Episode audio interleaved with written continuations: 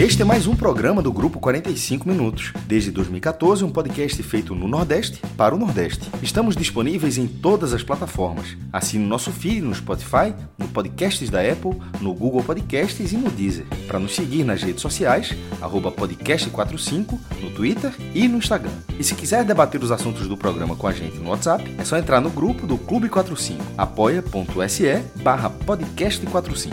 Muito obrigado pela escolha e pela confiança.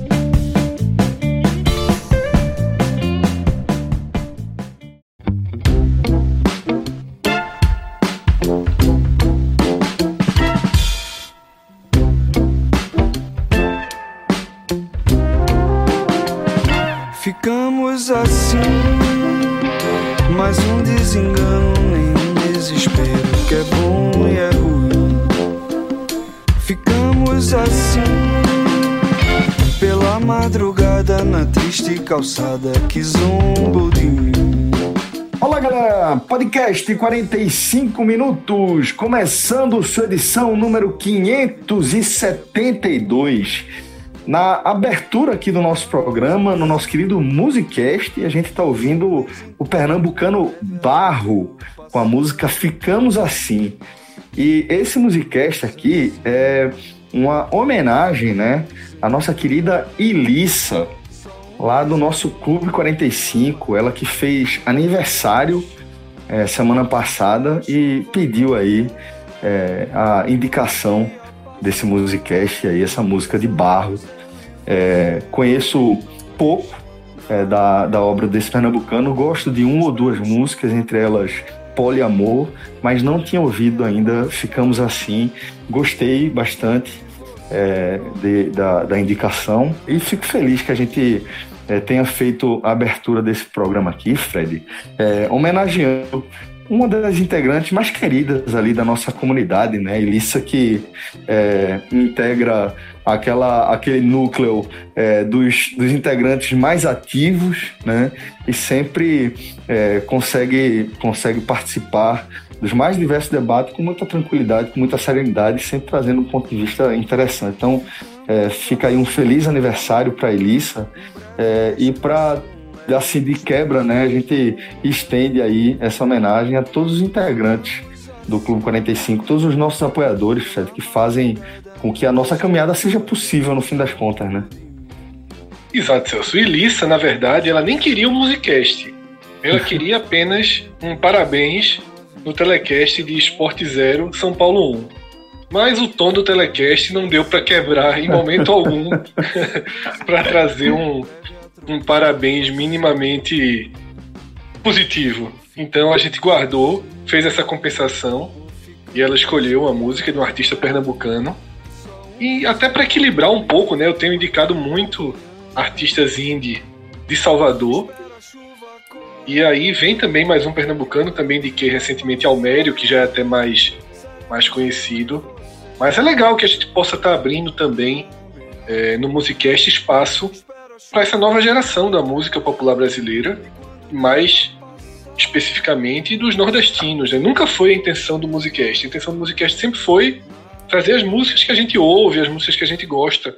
E uhum. quando há esse encontro, que não é um encontro planejado, não é um encontro estratégico, é apenas um encontro é, fortuito, que né? acontece, né? fortuito, seja da gente, seja de, de, de algum amigo, amiga nossa que faz a indicação pro programa, eu acho muito legal quando acontece, até porque multiplica as possibilidades de da pessoa descobrir novas músicas, né? Seja velhas músicas, que também acontece no Musicast, nem tudo é lançamento, nem tudo são coisas novas, mas eu acho legal esse intercâmbio. Até porque e... é algo que vai para além do, do algoritmo, né, Fred? Da frieza e, assim, eficaz do algoritmo, mas você receber uma indicação que tem uma história ali por trás, né? Que traz um, um impacto emocional que aquela obra trouxe para a vida do, do, seu interlocutor ali. Eu acho que, que é sempre interessante, né, Fred? A gente poder descobrir novas músicas assim a partir de, de, de é, questões mais emocionais, eu diria, né? Isso, e é um trechinho, né? Então a gente também nem, nem enche muito o saco de quem não gosta. A gente consegue fazer com que a abertura de um programa sobre futebol já comece de forma um pouco mais leve. Isso ajuda muito a ir soltando e a transformar toda a experiência uma experiência mais mais agradável, né? Porque um é. programa de futebol não significa um programa para cima, não significa um programa feliz ou ameno, né? Muitas vezes, quando o cara dá play, o cara não tem a menor ideia se vai ter raiva, se vai escutar a gente brigando, né? Toma vai escutar vermelha na cara, né? Exatamente, a gente elevando o tom. Muitas vezes a gente debate, briga, tem aí momentos históricos que com o tempo viram momentos de gargalhada, né? Mas né, na hora nunca é. Mas eu acho que isso é isso é também uma das coisas muito legais em sei lá seis anos fazendo podcast, é. que o REC, por mais que tenha um esboço de roteiro, o REC é, sempre... é, uma grande viagem ao desconhecido. Exatamente, um convite ao desconhecido, perfeito. É, Fred, o que, o que eu queria também é, trazer aqui e, e, trazer com alegria, na verdade, no coração, é, é, é comunicar né, que a, a nossa rede de apoiadores tem se multiplicado, né? Isso é, deixa a gente feliz aí em tantos níveis que é, não vou nem começar a falar aqui, isso eu deixo para o podcast exclusivo que a gente grava para a turma. Mas é, a partir da ampliação aí dessa, dessa comunidade tão plural e tão querida, é, a gente está se vendo aí obrigado também a migrar, né? A meio que, que mudar de endereço, o endereço ali da, da nossa interação diária, do nosso convívio é, basicamente integral. É porque o grupo do WhatsApp, onde a comunidade coabita é, hoje em dia, né? Ela, ele tem o, o limitador de número de, de, de, participantes, né? Pouco em torno ali de 250. E é, acho que por isso que eu estou dizendo que, que é uma boa notícia trazer com alegria que o nosso grupo já não comporta a nossa rede de apoiadores e por isso estamos migrando para o Telegram. É, no, no, fim das contas, é uma grande notícia, né, Fred? Apesar de ninguém ficar muito confortável com mudanças de, de hábito, adaptações de rotina, no fim das contas a gente tem que encarar como uma grande notícia, né? Vamos dar um voto de confiança aí à tecnologia russa, que derrubou, que derrubou muita gente no Brasil, mas a gente vai aí dar esse abraço de graça. A gente confia em time de futebol pior, dá para confiar aí na, na, tecnologia de mensagens russa, mas é uma transição é, já esperada e a gente fez, faz nossas pesquisas internas, né? A maioria dos nossos ouvintes, dos nossos apoiadores já possuem Telegram, já, já tem algum contato com a plataforma e era natural que isso acontecesse. A gente sabia desde o começo, né? A gente uhum. deu aí dois, dois anos, mais ou menos. Uhum. Acho que até menos, na verdade, mas deu um tempo aí, deu um tempo para que a tecnologia norte-americana ampliasse seu é, sua, sua capacidade de cada grupo, né? É, então vamos para a Rússia que trabalha com multidões. Bom, então, é, essas outras novidades acerca é, da, da, nossa comunidade do Clube 45, né, a gente deixa para falar diretamente aí com a turma. Essa semana, inclusive, vai ter gravação no nosso podcast exclusivo. A gente vai tirar algumas dúvidas e apresentar também alguns cenários novos aí para essa turma é, tão importante para a gente. E aqui eu reforço o agradecimento. Obrigado de coração, vocês são muito, muito importantes para a gente. É, nessa, nessa, ainda nessa vibe, Fred, de agradecimento, né? É, a gente dá as boas-vindas, porra, é tão bom falar isso.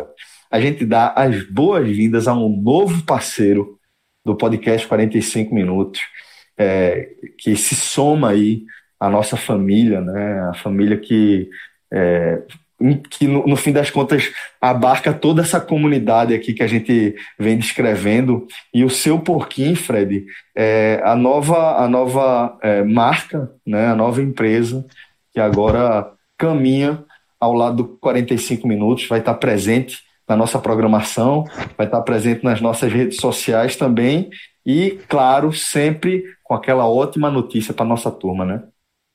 Celso, veja só, quem acompanha a gente nas, nas redes sociais sabe que primeiro foi testado, né, o seu porquinho. Demais, demais. Passou por aquele crivo da turma. E passou, com, e passou com nota azul alta. Não passou, não passou naquele bom e velho nota 5, não. Passou não, não, com não, nota altíssima. É, eu já conhecia, apesar de não ter tido tempo né, de, ir até lá experimentar os pratos, porque o seu porquinho aqui no Recife, ele abriu pouco tempo antes da pandemia, né? Isso, ali na Rua da Hora, né? Exatamente, já teve a, a, como tudo, né? Foi paralisado, foi fechado, e agora retoma. E, velho, assim, a experiência foi muito legal. Primeiro, eu fiz uma, uma projeção errada do meu pedido, né? Eu tava voltando do tênis, aí no carro eu disse, não, vou fazer aqui o pedido, morrendo de fome. Aí pedi um sanduíche e um croissant. Imaginando que, assim, para almoço, daria conta, ainda fiquei naquela, né? Como mais alguma coisa, não Peça como. uma saladinha, né? Peça uma saladinha. E vem o chucrutezinho, né? Você Meu pode escolher o amigo, acompanhamento. Eu escolhi. Espetacular o chucrute. De Eu escolhi o roxo. chucrute. Espetacular, espetacular. Espetacular. E eu vi que você reaproveitou, né? Foi, virou, Ô, jovem, claro, claro. foi pro dia seguinte transformado em outro prato. Mas aqui também teve o mesmo. Porque vem uma quantidade muito, muito boa, né? Então dá Isso. pra você tanto comer com sanduíche. E aí, Celso, não consegui, não, tá? À tarde, assistindo Champions, foi o croissant.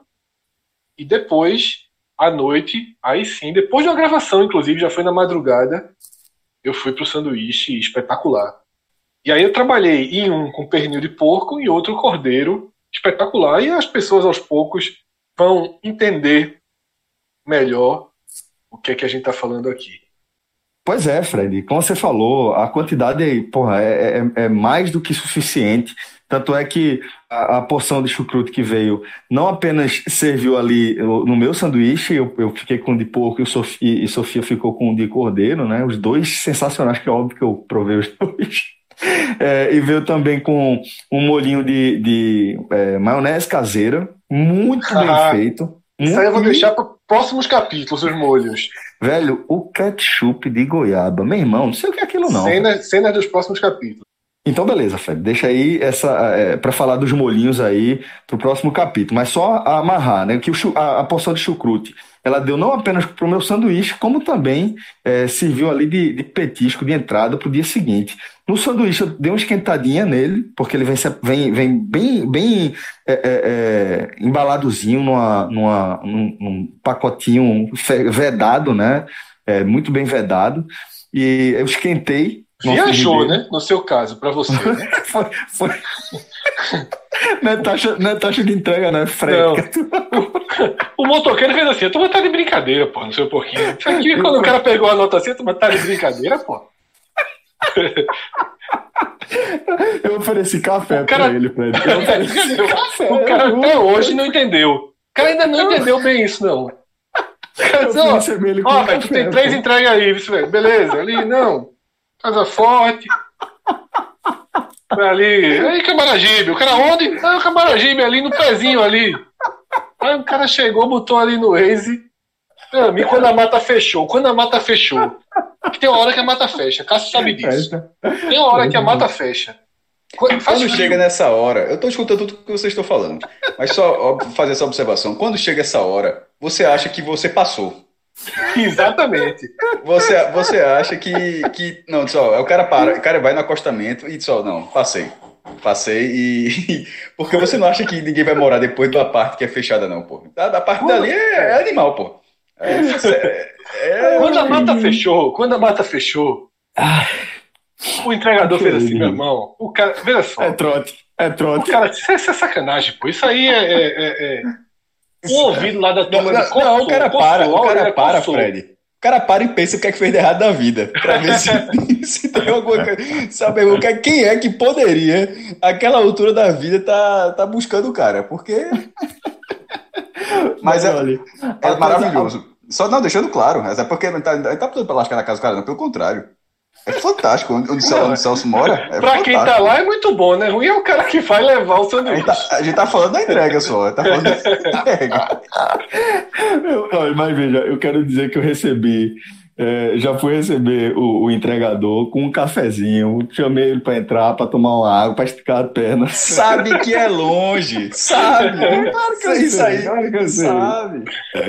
E aí, mas, mas o que eu quero dizer é o seguinte: o chucrute, esse dia, eu esquentei na frigideira e ficou perfeito com o sanduíche e os molhinhos que o Fred vai dizer depois. E serviu também no outro dia para aperitivo. E aí, patezinho, temperatura ambiente para comer com torradinha espetacular. E aí, galera, você já sabe, né, que quando a gente fecha uma parceria nova, a gente sempre tenta trazer aquela condição exclusiva para os ouvintes do 45 minutos. E é, Fred já, já descreveu agora há pouco como o seu porquinho precisou se adaptar, como todo mundo, né?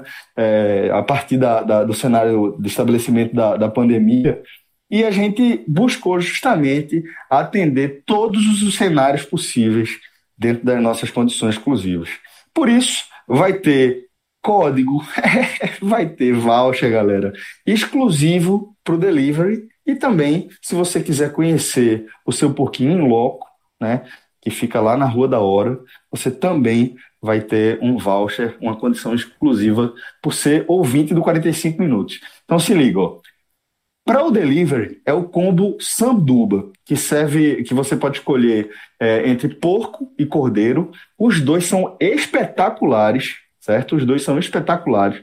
Faça feito, feito eu fiz, peça um de cada e você vai provando. E aí você vai escolher um sanduíche, ou de porco ou de cordeiro, e vai ter direito a dois acompanhamentos e batata frita rústica por R$ 24,90. Velho, é, a descrição de Fred foi muito precisa. É comida veja, demais, velho. Demais, veja, demais, demais. O combo é espetacular. Eu digo isso porque quando eu fiz o pedido, eu vi o preço do sanduíche. Tá? Isso.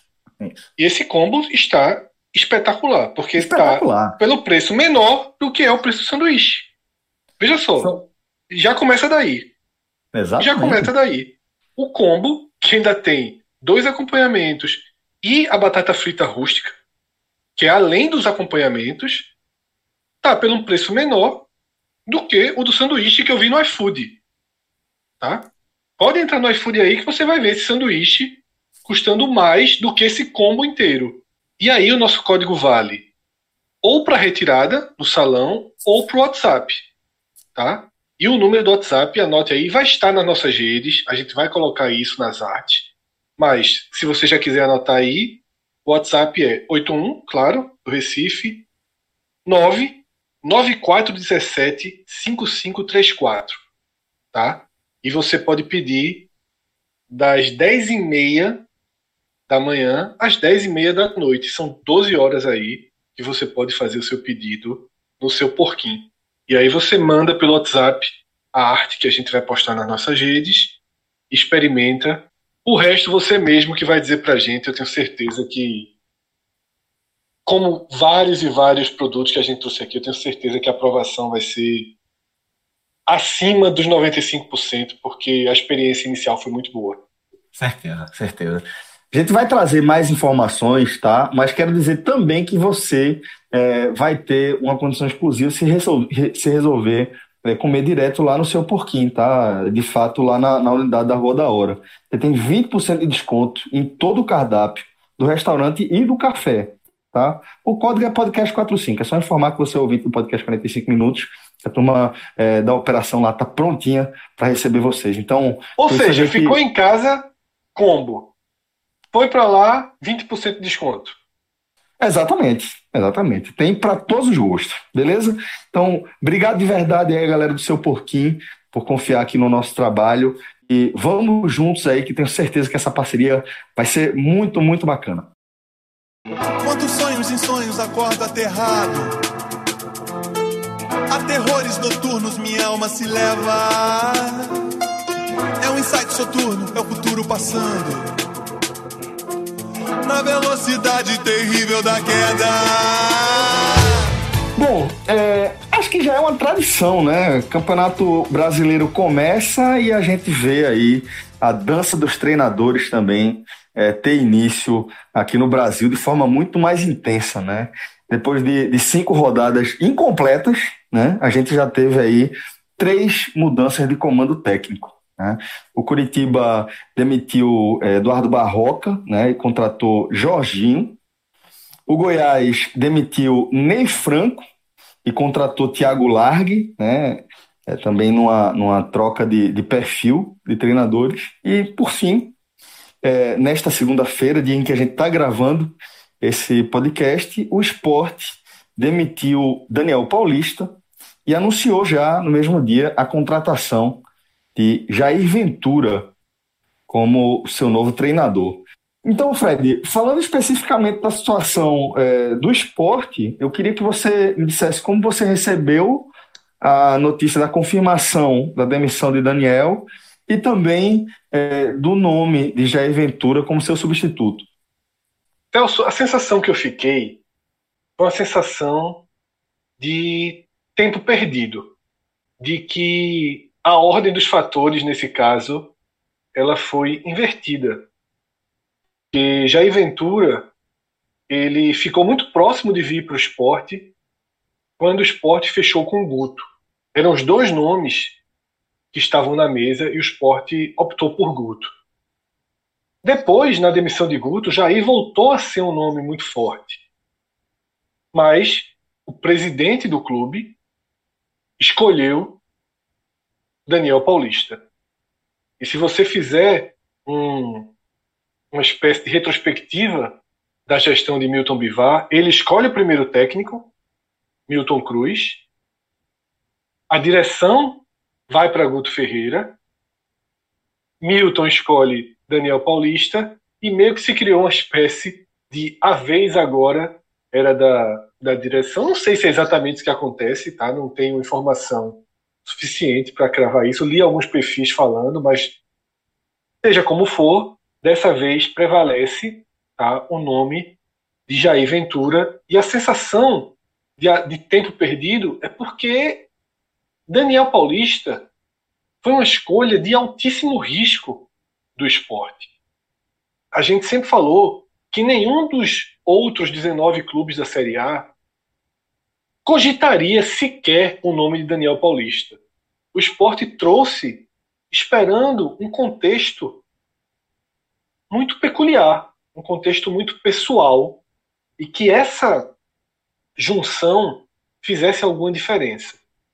Repito algo que eu falei no início do trabalho de Daniel Paulista.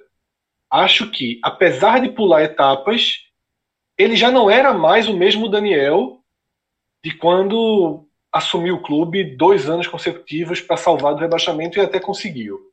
Mas ali eram trabalhos completamente diferentes de um trabalho de maior duração.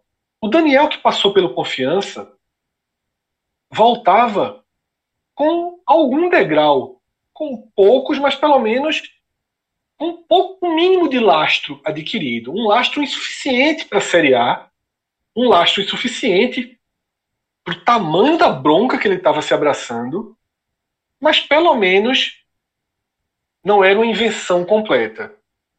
E eu acho que Daniel Paulista ele sai com um trabalho pelo menos razoável.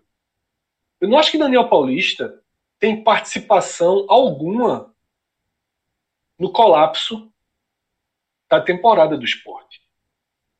O que eu vejo é que Daniel Paulista escolheu um caminho que, além de longo, não há sinais de que pode ser percorrido por esse elenco. Parece exatamente. É incompatível com as características dos jogadores que ele tem à disposição. E aí, já era necessário um rompimento maior, uma transformação. E quando o esporte faz aquele jogo 0 a 0 com Fortaleza, eu imaginei que Daniel Paulista tinha percebido isso e tinha tido uma resposta muito clara. Mas a verdade é que aquele jogo e alguns momentos que o esporte voltou a utilizar uma postura mais parecida dentro da Série A não eram o eixo central, não era a linha de trabalho. Daniel vinha insistindo numa lenta, num lento, até porque não tem tempo para treinar entre um jogo e outro. Essa, essa agora vai ser a primeira semana livre. Daniel vinha tentando corrigir as arestas, fazer ajustes, preencher lacunas. Não é disso que o esporte precisa, precisa nesse momento. O esporte, nesse momento, precisava de fato de uma mudança de característica, de uma reconstrução. Se não pode ter uma reconstrução total do elenco, mas uma reconstrução de como encarar as partidas. Uma reconstrução de como reposicionar esse elenco de como de conceito, né, Fred? De conceito. E traz Jair Ventura, tá? Que tem um lastro de um trabalho no Botafogo de 2016 e 2017, mas fundamentalmente 2016, que é o início daquele processo, é muito natural que o esporte esteja trazendo um treinador focando naquele recorte, tá? Algumas pessoas dizem: "Ah, mas ele depois teve o Santos com Gabigol, com Rodrigo e não funcionou. Também foi mal no Corinthians." Todo mundo sabe disso. Tá? Inclusive, esses dois trabalhos é o que tiraram Jair do primeiro time, do segundo time do mercado. Jair está fora há algum tempo. Está sem trabalho há algum tempo. E eu vejo como uma decisão correta o esporte focar todo o seu a sua aposta no que viu de Jair em 2016 e 2017. O esporte não vai ser o clone do Botafogo. A gente vai aprofundar isso daqui a pouco. Mas eu acho extremamente lógico que você traga um treinador pensando no modelo que já foi aplicado e que foi bem aplicado. E considero que esse esporte precisa de um modelo muito, muito parecido ao modelo adotado do Botafogo. Se vai fluir de forma tão perfeita, possivelmente não. Mas não precisa fluir de forma tão perfeita. Então, é, eu acho que o esporte faz uma escolha muito correta.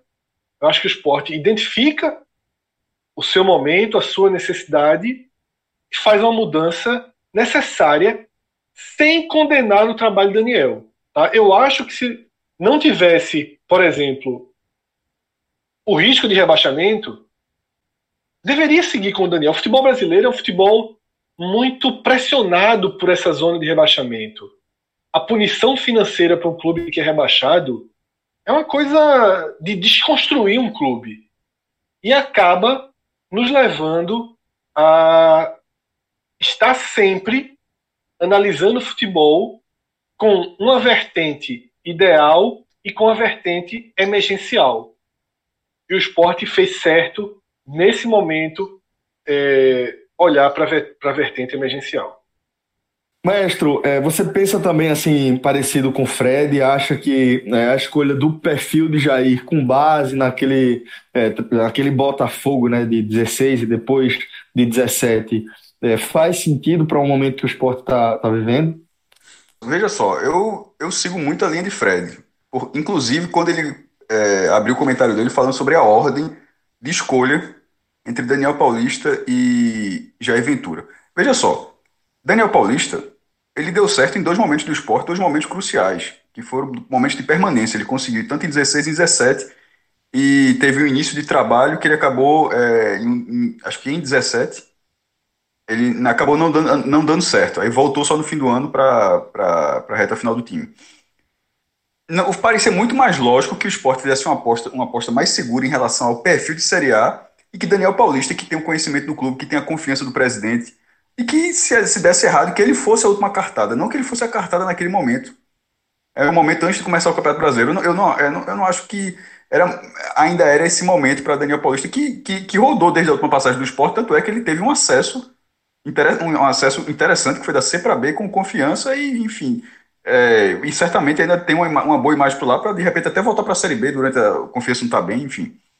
Mas não era, não, não parecia esse momento.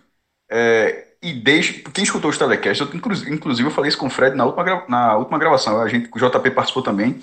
Eu vim batendo na tecla desde a primeira rodada. Aliás, eu acho, na verdade, eu acho curioso que, que não seja isso.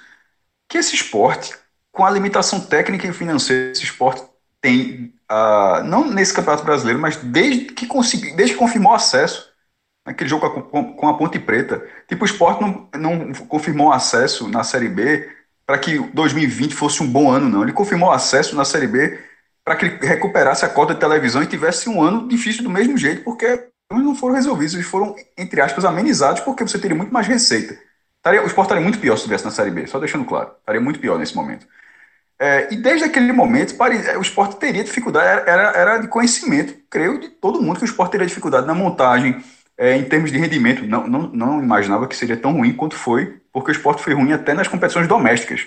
Eu acho que o esporte seria ruim no, no tete a tete com equipes mais qualificadas, mas no cenário tipo ter ido para o quadrangular do rebaixamento, ou ter passado de fase da forma como passou na Copa do Nordeste, a eliminação na primeira fase da Copa do Brasil, foi horrível.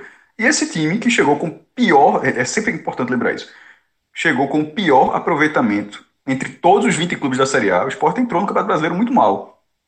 E me surpreendeu que não, o Sport não fosse um time que, tipo, aqui eu vou jogar só fechado. Aqui, meu amigo, eu não, eu não sei nem o que é bola. A, a bola fica com o outro lado. Se sobrar, eu pego dois minutos de bola, assim. Fala, brincando assim, mas que seria o que teria que ser um time reativo. O Sport não tinha a menor condição de ser um time de um jogo franco, de um time propositivo, de qualquer coisa do tipo. E o Sport se propôs a ser isso. Na primeira rodada não foi.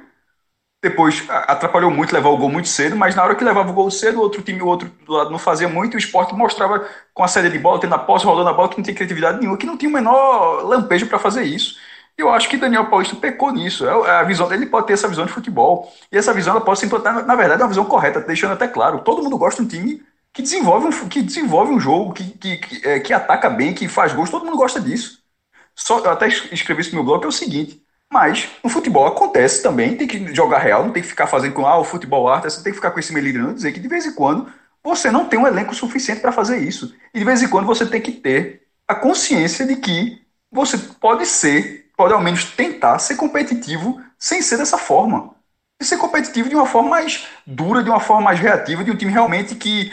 Um time defensivo não agrada a ninguém, não. Mas isso, e, e veja só, se você tem um material que o Liverpool tem, que o Barcelona tem, que o Real Madrid tem, enfim, qualquer time desse tem, e você joga dessa forma, aí, meu amigo, realmente você é, você tá, você tá indo, indo, indo, talvez esteja indo por um caminho que, pô, não precisa ser dessa forma também, com tanta, com tanta coisa à disposição, dinheiro à disposição, jogadores à disposição, e você ainda se propõe a ser dessa forma. Esse debate, cara, internacional aconteceu esse ano com o Simeone, com o Atlético de Madrid, que talvez não precisasse ser tão Talvez não contra, contra os outros, não. Contra a Barcelona contra o Madrid. Tá- é, mas contra o Red Bull, que ele. Contra o, o RB Leipzig, né?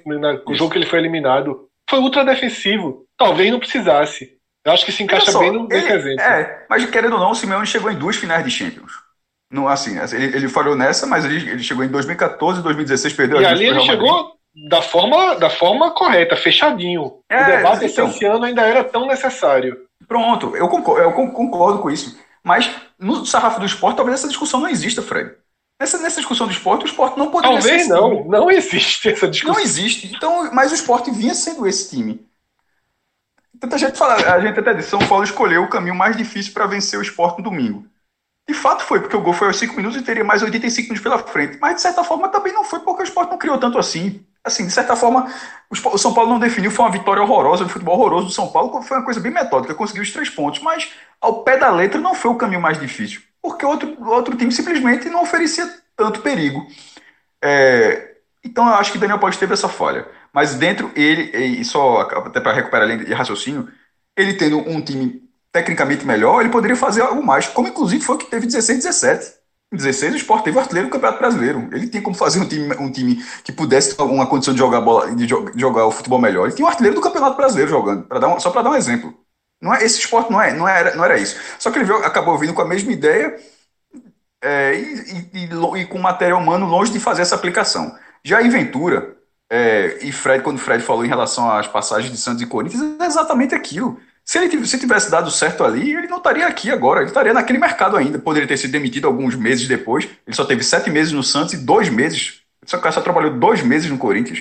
Se tivesse trabalhado, sei lá, oito meses no Corinthians, certamente ele, ele, ele teria rodado mais no mercado. Porque oito meses é muita mídia que o cara, no mínimo, a, o cara consegue regimentar para continuar. Então, o foco do esporte, é claro que o foco do esporte é o, é o trabalho do Botafogo. Em 2016, o Botafogo é, ficou na quinta colocação do Campeonato Brasileiro. O Botafogo não tinha boas campanhas fazia um tempão. Inclusive, tinha sido campeão da Série B um, é, e, acabou tendo, tendo, e, e, acabou tendo essa campanha de destaque, voltando à Libertadores depois de, de alguns anos. É, acho que tem de 2013 também, acho que foram dois, dois seguidos, se não me engano. Enfim, mas o Botafogo passou um tempão sem jogar Libertadores. antes desse período. Ele conseguiu colocar o Botafogo na Libertadores, com a quinta colocação, e fez uma, uma Libertadores, que, até porque o sistema dele funciona bastante nesse tipo de torneio, chegando até as quartas de final contra o Grêmio, num confronto duríssimo, que o Grêmio venceu por 1x0, acho, em Porto Alegre, e acabou arrancando para o título. Né? É, a campanha no Botafogo, só para dar os números aqui, ele, ficou, ele, teve 17 vitórias, 8 empates e 13 derrotas. E o, e o que chama a atenção, 39 gols sofridos. Basicamente, é um pouquinho, são 38 rodadas, quase um golzinho por jogo. Porque era um, era um, time que também não atacou muito, ele só fez 43 gols. O Atlético Mineiro, que foi, foi o quarto lugar, fez 61. Pra, só para a título de comparação. Ele fez 43. É, o saldo ficou em quinto lugar, tendo saldo de 4. Era um time bem, bem no limite. Agora o Botafogo era um time ruim? Tanto que um time ruim não chega em quinto lugar, não, meu amigo. Na primeira divisão do Campeonato Brasileiro, o time que chegou em quinto lugar, ele tem, ele tem uma, a qualidade está ali e você consegue em algum momento colocar. Você não consegue fazer um time ruim ser quinto lugar no Brasileiro, não. Nos pontos corridos. Eu acho difícil que isso aconteça. O esporte tem esse time? É claro que não tem.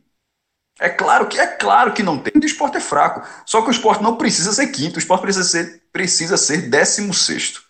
O que o, a, a arrumação de casa que Jair Ventura fez no Botafogo funcionou no nível altíssimo porque havia uma, havia uma qualidade ali. Havia um goleiro, por exemplo, é, que tinha até dois, né? Mas um, e acabou o Gatito Fernandes assumindo o esporte. Enfim, mas o Botafogo tinha outras, tinha outras peças também. Se o esporte, com, é, com peças muito abaixo, ele conseguir fazer pelo menos o conjunto ser semelhante ao do Botafogo, só estou falando do conjunto, não é, não, é, não é o nível técnico do conjunto, isso está muito claro que não é. Mas que pelo menos o conjunto consiga ser semelhante ao do Botafogo, talvez o esporte seja competitivo. E isso não significa que o esporte escapará do rebaixamento. Isso simplesmente significa que talvez o esporte tenha condições de lutar contra isso. Porque nesse momento o esporte não tem condições. Eu, eu, inclusive, quando o esporte entrou na zona de rebaixamento, o pensamento é: será que sai? Aí você olha para a tabela, dos próximos cinco jogos, que quatro são fora de casa. Porra, o time tá no Z4, não tá jogando nada. Das cinco próximas rodadas, vai jogar quatro fora de casa e acabou. assim, mas então o esporte, precisa, o esporte precisa pelo menos voltar a tentar lutar o campeonato. Para não largar cedo, inclusive. Pra, precisa tentar lutar o campeonato. Então, se, se, é, se ele conseguir fazer isso, e aí vai levar, aí vai brigar. Aí você pode. Porque na hora que você briga do campeonato, significa que você tirou ponto de outros times, possivelmente, inclusive dos adversários diretos. Porque os adversários mais difíceis você vai conseguir sem tirar ponto. Mas o esporte precisa tirar ponto dos confrontos diretos. E na hora que você faz isso, você pressiona o seu adversário também. Na hora que você, se, se, se ele fizer o esporte lutar no campeonato, significa que alguém perdeu ponto por aí. Então, isso, isso já embaralha, embaralha o cenário todo. É, e sobre assim, a gente está falando de Jair Ventura, mas o que é Jair Ventura? Eu estava lendo até algumas entrevistas dele, inclusive até entrevista dele dizendo que ele não é treinador de um, de um, de um sistema só. Eu acho que era justamente abrir no mercado, né? Até para ele ficar tão restrito ao mercado. Porque talvez ele sendo um treinador, um treinador, querendo ser um treinador do primeiro ou do segundo time, como o Fred falou, se ele tiver um sistema, ele acaba ficando muito marcado por isso e acaba deixando esse mercado bem restrito. Para o esporte isso não faz a menor diferença agora. Na verdade, para o esporte, ele que não invente de querer mudar o perfil dele agora. Ele tem o esporte. Para o esporte, ele tem que ficar justamente com o perfil que todo mundo é, acha que ele tem. E esse perfil é o quê? É um time com três volantes. O esporte mal usa dois. O, o, o segundo marca a dois metros de distância. Betinho. É tipo, jogou ontem com o Ricardinho, jogou com Betinho e Jonathan Gomes à frente. Ele não é assim. Por exemplo, o Jonathan Gomes, para ele, ele já, provavelmente ele já colocaria aberto em algum, em algum lugar talvez tirasse um centroavante, colocasse mais aberto, enfim. O, o, o, o Jair Ventura é um, é, um time, é um time com três volantes, com, e geralmente ele faz duas linhas de até oito jogadores atrás da linha da bola. É uma, é uma marcação bem atrás para impor velocidade. Ou seja, se é para impor velocidade, talvez Elton e Brocador percam chance nisso, se o esporte for esse time. Porque se vai ser um time marcador e esse time marca muito atrás da linha da bola, esse centroavante vai virar o quê? Vai virar uma árvore?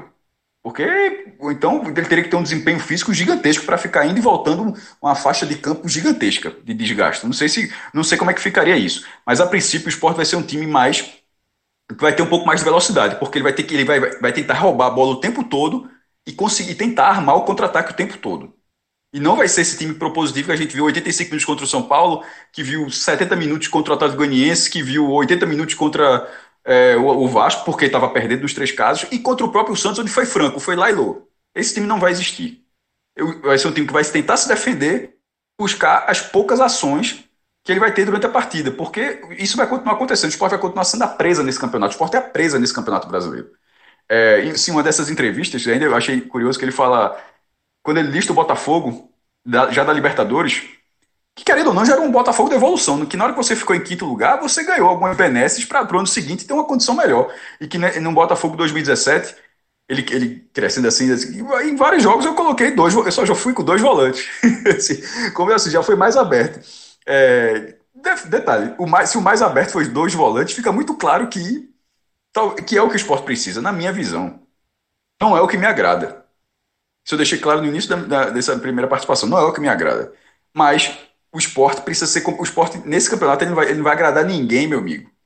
ninguém. Só vai agradar o adversário, que vai conseguir, sempre vai conseguir pontos. Mas do torcedor de, estar tá vendo o jogo de futebol não vai agradar ninguém. Agora, ele pode ser competitivo, tem alguma chance ainda. E a chance acho que passa pelo entendimento. Porque o, a direção não teve, o presidente não teve e o treinador que chegou não teve, mas o entendimento nesse momento de que esse esporte não pode não ser esse time mais fechado. É, e se isso não der certo, aí realmente aí, vai juntando os cacos e, meu irmão, o mundo vai acabar não. Vai ter 2020, 2021, 2022, mas para 2020 para jogar esse campeonato, eu acho que a, que a solução é essa. Já, já deveria ter sido desde a primeira rodada, inclusive, que foi o que o esporte fez na primeira rodada, e depois foi se perdendo um pouco. Cássio, eu acho que você foi muito feliz nesse ponto de dizer o seguinte: se não der certo, vai ficar se de que, ok, não daria certo de jeito nenhum. Porque jogar de forma ofensiva, de forma aberta, não que Daniel viesse fazendo e apostando nisso, mas certamente quem chegasse para tentar fazer um esporte criativo, ousado, inovador, cairia com menos pontos do que o América. O único caminho que parece factível é o caminho de ser um time chato, de ser um time que venda caro os jogos e que nessa, nessa missão de vender caro consiga pontos pelo meio do caminho. Eu não acho, por exemplo, que o esporte tem condições de chegar em 46, 47 pontos. Mas eu também não acho que a zona de rebaixamento vai chegar em 46, 47 pontos. Então, me parece, isso é algo muito claro, isso é algo que atrapalha muito o esporte. Eu, eu ainda percebo, eu ainda percebo não, na verdade eu percebo cada vez mais que a torcida do esporte tem uma dose de frustração renovável que é muito perigosa. Todo mundo, todo mundo sabia que o esporte jogaria essa Série A com dificuldade de lutar para não cair. É de não cair, não, como o Cássio falou. O que está focando aqui não é a 16 posição, não. É disputar o campeonato. Porque se disputar o campeonato, as coisas podem melhorar ao longo da competição. O grande risco é o esporte não conseguir se colocar em condição de disputar o campeonato. E há um risco dessas próximas cinco rodadas serem um golpe muito tem, duro. Tem pelo menos que içar a vela, né, Fred, para ver se dá o vento, né? Isso. Porque se der o vento você não tiver nem com as velas içadas, meu amigo, é melhor esperar só. É, exato. E a torcida do esporte, o que eu falo de dose renovada de frustração é porque você já tem essa frustração de ponto de partida, 10 entre 10 podcasts, programas de TV, debates, revistas, sites que fizeram guias, 10 entre 10 deram selo de rebaixado no esporte, de provável rebaixado no esporte. Quem fez lista? A CBF, por exemplo, pediu pra, no Twitter para as pessoas fazerem lista. Eu tive a curiosidade de ver umas 200 listas. Eu acho que o esporte não apareceu em três ou quatro, tirando do próprio torcedor. E muitas vezes o próprio torcedor também colocava. Então, se você já entra com essa dose de frustração, a torcida não pode sair multiplicando a cada derrota essa dose de frustração. Você tem que usar essa dose de frustração de outra forma, que é com a frieza. Só que é muito difícil no perfil que o esporte tem você trazer isso. A tentativa de Jair Ventura não é a tentativa de transformar, de revolucionar o esporte. O torcedor que acha que ainda em 2020 vai ligar a TV para assistir o esporte, pegar um, um Grêmio ou Internacional dentro de casa e colocar 2 a 0 driblar, fazer jogadas, meu amigo, vai ver série. Ou então vá pro YouTube. Ver os times de anos passados. Pode ver 98, 2000, 2015 escolha aí um ano para se divertir. Esse ano, velho, só vai sabendo que restam 33 jogos. E se os 33 forem tensos, é porque as coisas deram certo. E se nos 33 o esporte entrar em campo, fechado, se defendendo, procurando saída de jogo, apenas com segurança, tendo uma saída de bola que aquele. Eu, eu me lembro muito da, das, dos jogos contra o esporte. O Botafogo enfrentou muito o esporte. Os jogos da Copa do Brasil 2017, a forma com que o Botafogo saía da pressão, o esporte jogava melhor treinado, e o Botafogo ganhava. Exatamente. É hora de foi trazer, aquele, aquele que, que o esporte levou tudo, é, gol, gol tudo quanto a gente, Guilherme, foi? Foi, foi.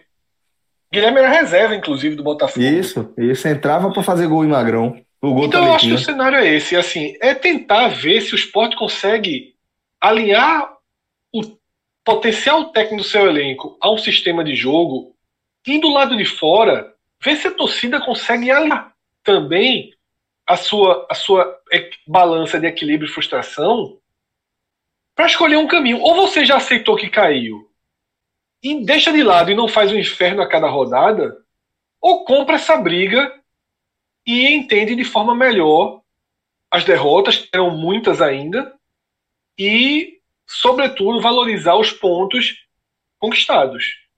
Eu acho que esse é o caminho. Para encerrar, um, ou pelo menos da minha parte, Celso, é, esse, esse ponto Botafogo em relação a, a, a Jair, eu queria aqui separar um pouco algo que está sendo a confusão geral. Porque esse Botafogo de Jair Ventura, ele deu certo dois anos.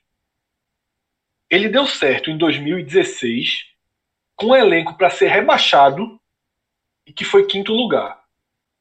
E ele deu certo em 2017, fazendo a Libertadores muito forte e ainda assim ficando numa posição tranquila no brasileiro, sem qualquer susto, com um elenco um pouco mais qualificado. Tá? É importante separar os dois elencos. Então eu vou ler aqui o Botafogo clássico de 2016 para depois ler o Botafogo clássico de 2017. O de 16, por exemplo, o goleiro era Sidão.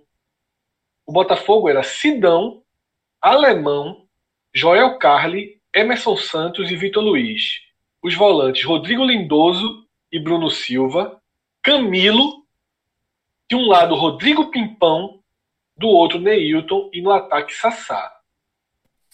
Tem muito titular aí no esporte, viu, Fred? Veja, o de 2017, Celso, que tem, tá um pouco mais na cabeça das pessoas, já tem Gatito Fernandes no é. Já tem Arnaldo, que é um bom lateral direito. Já tem Matheus Fernandes, que já dá uma diferença enorme hum. como volante. Já tem João Paulo no meio e Roger de centroavante. Hum. Que é. Roger foi muito importante para aquele time ser um time tão inteligente. Para jogar, é. A gente sempre destaca muito isso, né? Essa característica então, assim, de Roger. Muita gente soma um pouco das virtudes dos dois anos. Mas, de fato, ele fez um Botafogo, um Botafogo muito vulnerável fazer um campeonato acima, muito acima do esperado. E aí subiu. Duvido nada falou. Roger voltar, tá eu acho muito difícil, é. Duvido mas, não. mas eu quero sublinhar algo, algo que Cássio falou, que para mim é o mais importante de tudo que a gente falou até aqui, quando a gente pega o Botafogo para comparar. Porque algumas pessoas não gostam da comparação, dizem que o Botafogo era melhor, era mais forte. Sublinha o que Cássio falou. O Botafogo foi quinto. Se der 40%, 30% do que ele conseguiu no Botafogo, o esporte vai chegar faltando 3, 4 rodadas com chance de escapar. É. E esse é o único objetivo. Se tiver acima disso, é algo do outro mundo e não há essa expectativa e não há essa né? perspectiva né? Hoje dele chegar e fazer um trabalho de, de primeira página. Ninguém, é. em sã consciência, espera isso. Ninguém em sã consciência espera o esporte em 11 ou 12. o que se espera, o otimismo é o esporte. Não está afundado daqui a, 10, a cinco rodadas, que é uma rodada, uma sequência terrível que o esporte tem. E se tiver, que tenha um mínimo de estabilidade para tentar uma reação depois. E até o momento tem, né, Fred? Porque é, o que você destacou em algum momento como perder tempo, assim como é, Cássio também em algum momento foi nessa linha, é, na qual concordo, obviamente, mas é, é, importante também ressaltar que também ainda não, não, não dá para cravar que há um dano irreversível, né? Não, e não. Que, longe disso. Só a torcida do esporte acha isso. Exato, mas é muito importante entender isso, é, não apenas no, na, na questão de classificação né, e de tabela, né, mas eu ressalto também o fato de que é, esse time do esporte, apesar de ser é, tecnicamente, a gente analisando a história hoje, né? Hoje, você analisando esse time de 2016, foi até fácil para mim dizer que é, tinha muito titular ali no esporte, mas é muito por conta daquele Botafogo de 2016. É, e, e é, apesar de, de, concordar que o nível técnico ali era indiscutivelmente superior que o que, do que o que se vê hoje no esporte, a gente também não dá para cravar que esse time do esporte é um time sem alma, que é um time sem espírito. É, o que a gente viu, em algum momento também cheguei a, a destacar, que não achava que, que Daniel, que, que o time do esporte era simplesmente mal treinado. É, continuo afirmando aqui que o que eu vejo é, é um, um time que estava seguindo por uma filosofia, só que o, o, elenco não, não entregava as características necessárias para essa filosofia. Né? Mas é, a gente não pode dizer que é um time é, que não se esforça, que é um time que não se aplica dentro dessa proposta. É um time que Parte não executa essa proposta bem. Exato, e é isso que eu quero destacar.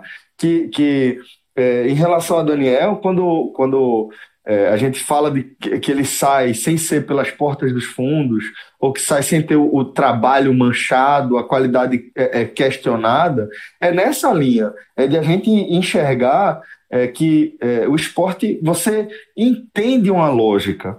Sabe, quando a gente vai analisando futebol, tem, tem, tem algumas ferramentas que você vai é, conhecendo, né, alguns parâmetros que você vai, vai seguindo. Um dos parâmetros é você tentar entender qual é a proposta que você está vendo ali dentro de campo. Tem vezes, tem trabalhos que você não consegue compreender de fato. Esses, para mim, são os times que são mal treinados, são os que não conseguem sequer ter uma forma de jogar, ter uma proposta de jogo. Isso, para mim, é um time mal treinado.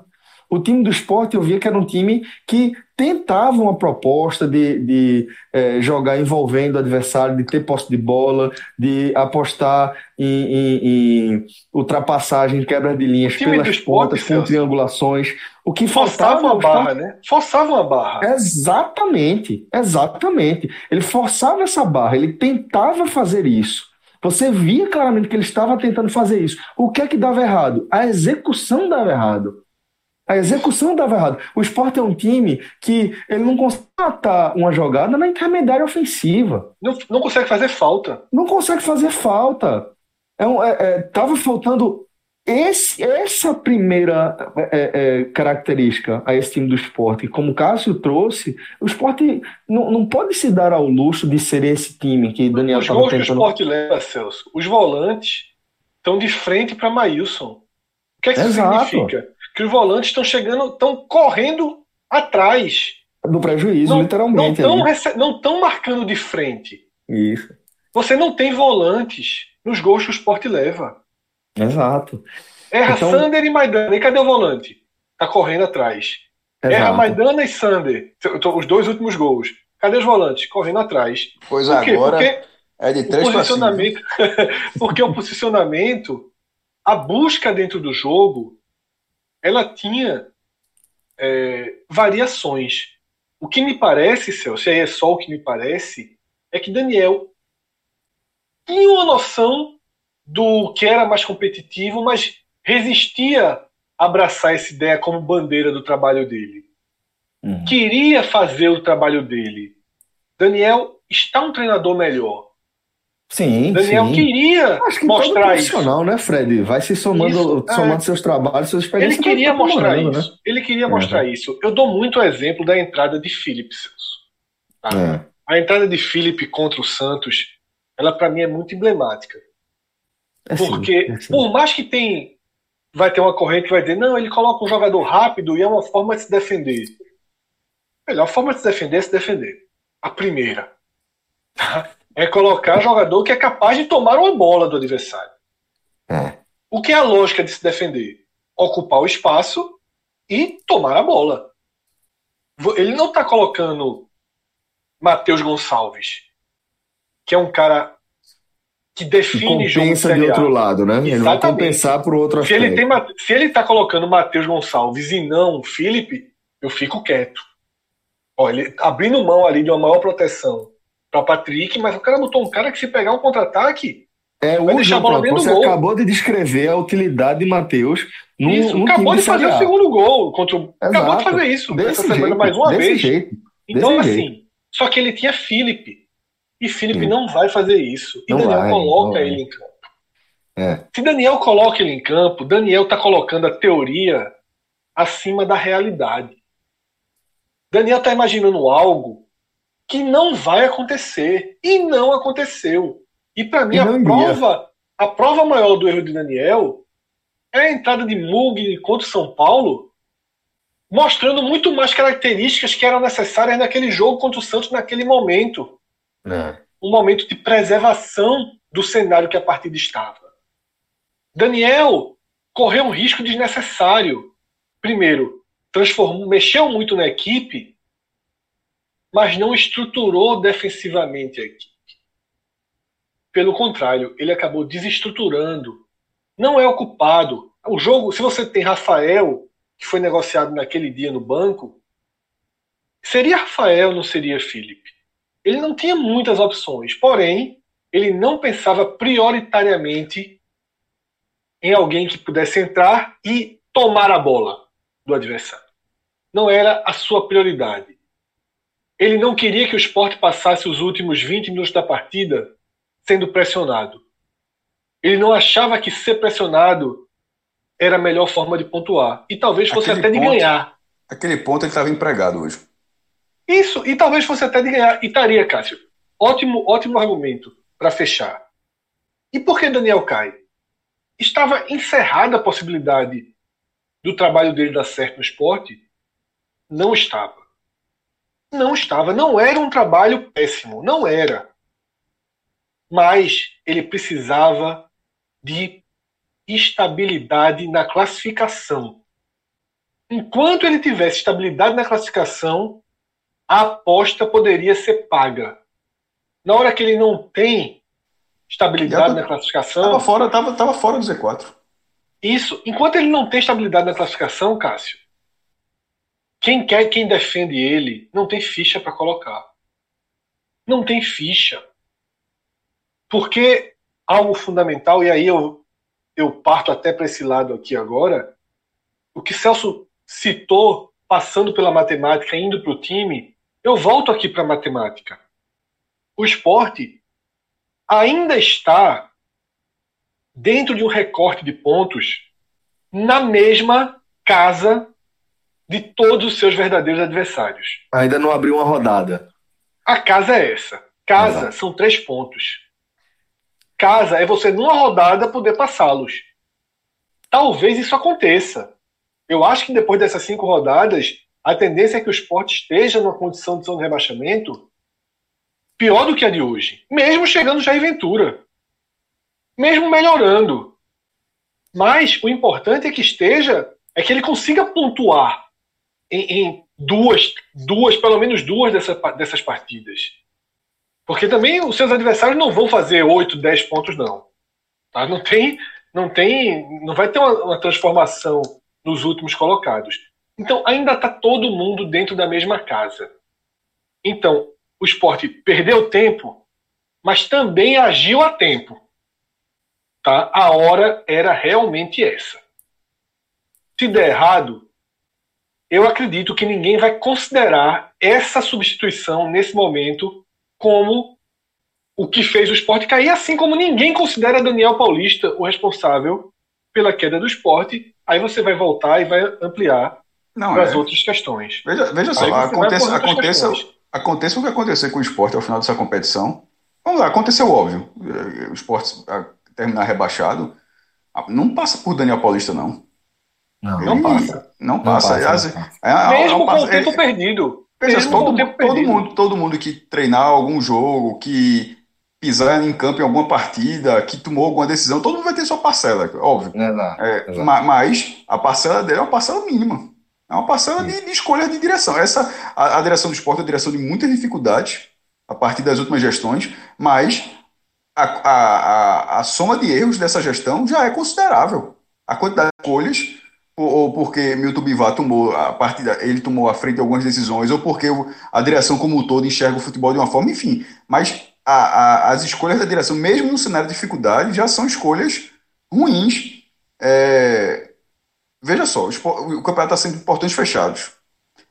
O nível de, o nível de, de rela, a relação entre torcida e direção nesse momento é algo é, parece algo tão delicado nesse momento que se tivesse sendo público é, o esporte estaria com público tá, tipo, o Flamengo estaria tendo 50 mil, o esporte estaria tendo 3 mil, 4 mil, 5 mil, sei lá. Então, porque não estaria fazendo quase não, não estaria fazendo diferença. Porque nesse momento, como está fechado, acaba não tendo essa visão. Mas nesse momento, não há nada, não há nenhuma publicação do, do esporte, mesmo quando, mesmo, quando tava, mesmo quando venceu a partida na estreia, que não seja é, uma, uma avalanche de pressão depois. A isso. Ventura talvez tenha sido a melhor. A é, melhor mas veja, não, não, não estou falando, não, não tô falando antes do Jair Ventura, estou falando assim, a parte desconsidere isso, então, estou tirando só tirando esse anúncio. Mas, por exemplo, é, eu estou focando nos erros da direção. Por exemplo, a transparência que não existiu, não existiu. Essa ilha de Rafael, por exemplo, a ilha de Rafael Cruzeiro, assim, é, era uma proposta de campanha que, que o clube fosse mais aberto. Eu, eu falei, eu, inclusive perguntei, perguntei até Milton Bivar, ele, ele até ficou pô, na ligação, foi até solista, não, vou ver isso, Zipo, não sei o que, lá na, no próximo balanço e tal. E, mas não sei se vai acontecer, porque é, é uma forma de dirigir. O balanço do esporte levou um pau de, de Rodrigo Capello da, da, da, Globo, que ele faz todos os balanços, porque o, em algum, a galera acha ainda que isso não sai daqui.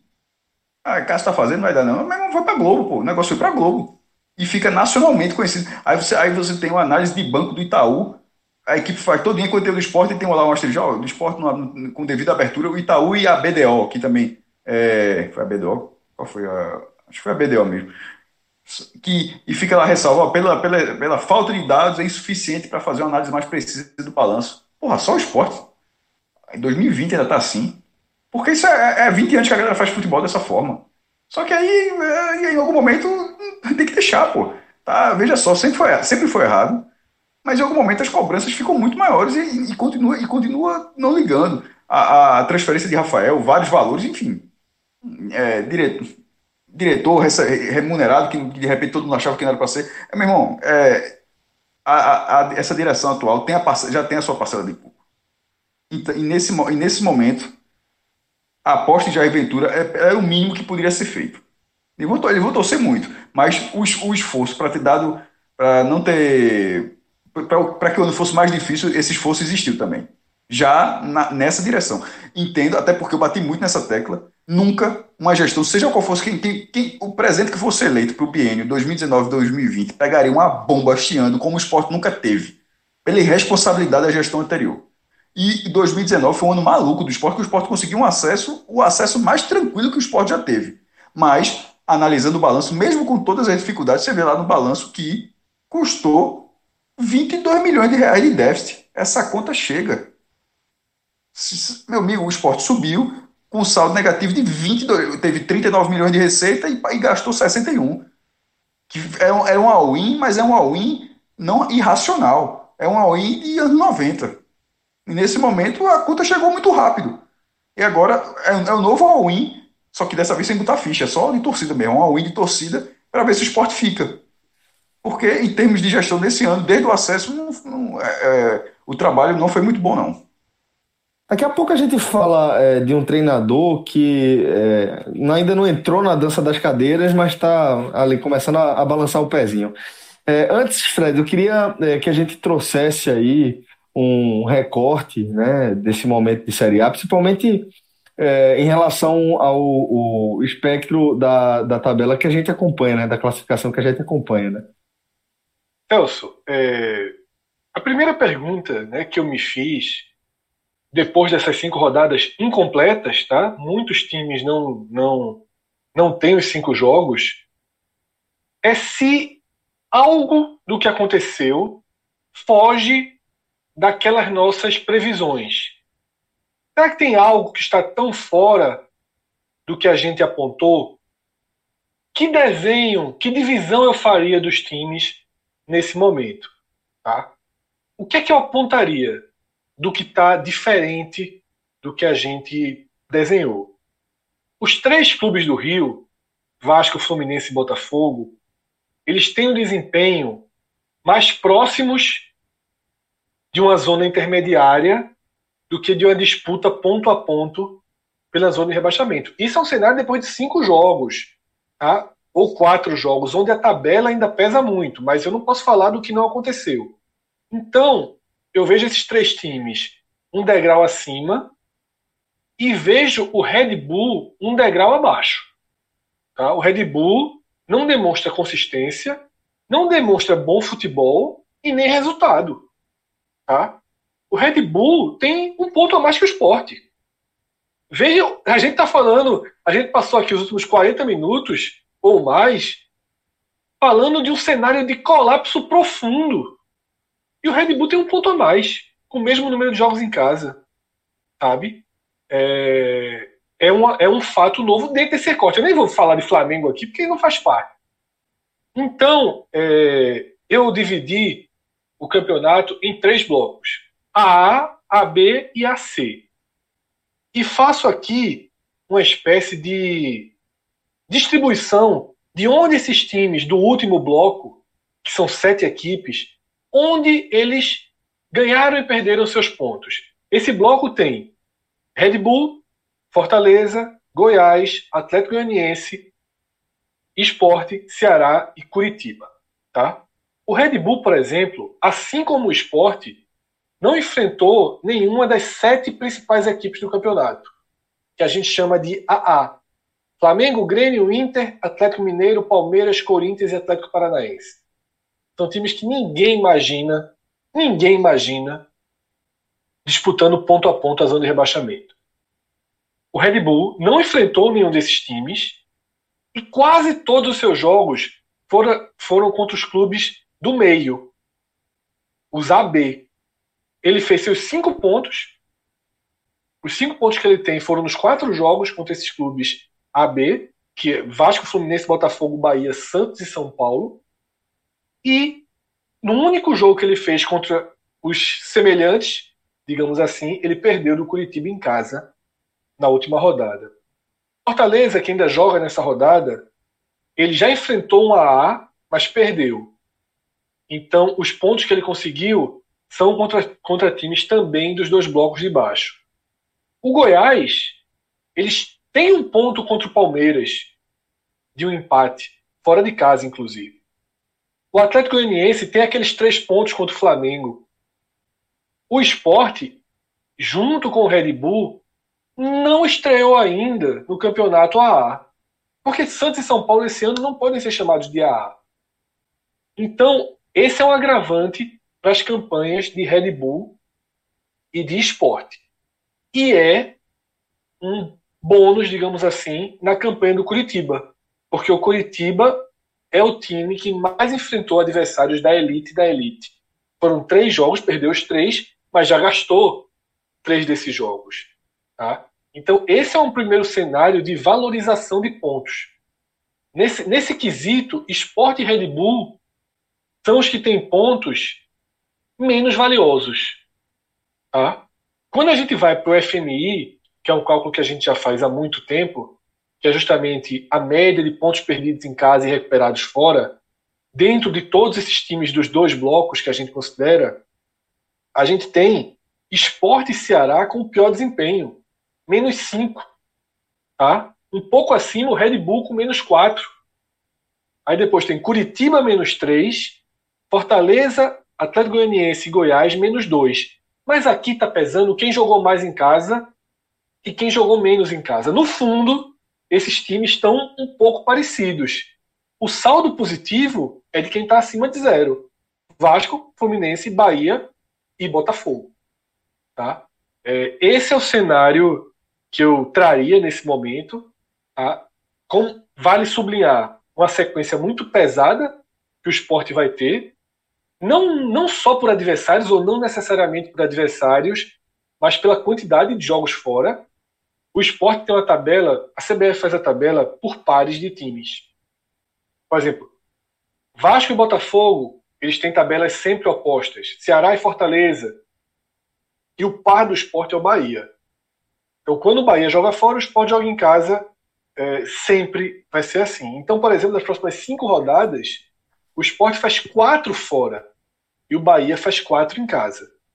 Agora, a sequência dos dois clubes chama a atenção. A do esporte pelos jogos fora e a do Bahia pela cavalaria que vem de uma vez só pela frente do Bahia. Veja os próximos quatro jogos do Bahia.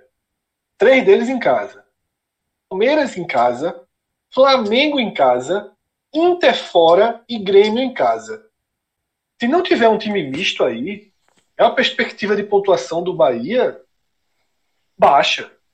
Baixa. Precisaria, ainda que é o tema do nosso próximo debate, ainda que se enquadre um pouco ao perfil do Bahia. Mas é uma sequência que não, não importando muito o campo das mais pesadas. É, o time misto assim parece ter uma chance pequena. O Flamengo vai ter um jogo da Libertadores, mas o que, o que era para ser adiado adiou. O que, o que não for adiado. É só o Grêmio, né, que fez contra o Ceará, poderia fazer de novo. Mas, meu irmão, eu não entendo, eu não entendo do Grêmio, não. Até agora, inclusive, não entendi aquele time misto do Grêmio é, contra. Não. É... Ninguém entendeu, foi muito criticado, né? O que até diminui a chance de usar de novo, né? É, a, a, a sequência do Bahia é pra, é pra torar mesmo. É, Palmeiras, Flamengo, Inter e Grêmio. E o jogo fora contra o Internacional, que hoje é o líder. Isso. E a do esporte tem dois times, ou até três times acessíveis nos próximos quatro jogos, mais três fora, né? Que é Curitiba fora, Grêmio fora, Goiás em casa e Fortaleza fora. A melhor e... coisa que podia acontecer era o Curitiba ganhar do Bragantino, meu amigo. Foi a melhor coisa. É a melhor, a melhor coisa, porque tá, tem, um, tem uma coisinha, meu amigo, pode ir lá no, no meu amigo, pergaminho aí e já tá escrito lá. O time perdeu 200, a primeira vitória vai ser em cima do esporte. É. E outra a gente já tá vivendo, né, Cássio? Que é duas derrotas seguidas, uma semana para remoer. Não, essa é fácil. Se tivesse vencido duas, jogava amanhã. É... não, esse, esse negócio do Bragantino, detalhe, o Coritiba pode até ganhar de novo do esporte. Não problema isso, mas se ganhar, o Senna já, dói, já, porra, o impacto já, já, é menor, né? Claro que é menor, é outro já, é outro. E aí, o último número que eu trago para a gente fechar essa parte é como se deu a, a, continuação do campeonato depois das cinco rodadas nos últimos cinco anos. Quantos clubes da zona de rebaixamento permaneceram na zona de rebaixamento? Porque Esse é recorte só para dar raiva. É, porque existe uma aflição sempre muito, muito precoce. Então, nos últimos cinco anos, tá? Metade da zona de rebaixamento na quinta rodada caiu. Metade. Em 2015, a zona de rebaixamento era Curitiba, Vasco, Flamengo e Joinville. Caíram Vasco e Joinville. E quem estava acima que caiu foi Goiás e Havaí, que tinham 8 e 7 pontos. 2016 é a exceção. Dos quatro, só um caiu, a zona de rebaixamento era Curitiba, Esporte, Atlético Paranaense e América, só a América caiu. E acima caíram Figueirense, Santa Cruz e o Inter, que era líder. Tinha 13 pontos, mas o time parou naquele campeonato, largou, né? 2017, Havaí e Atlético Paranaense, 4 e 3 pontos, respectivamente, caíram. E foram, se juntaram depois, Ponte e Curitiba. O Curitiba tinha 12 pontos depois de 5 rodadas e caiu.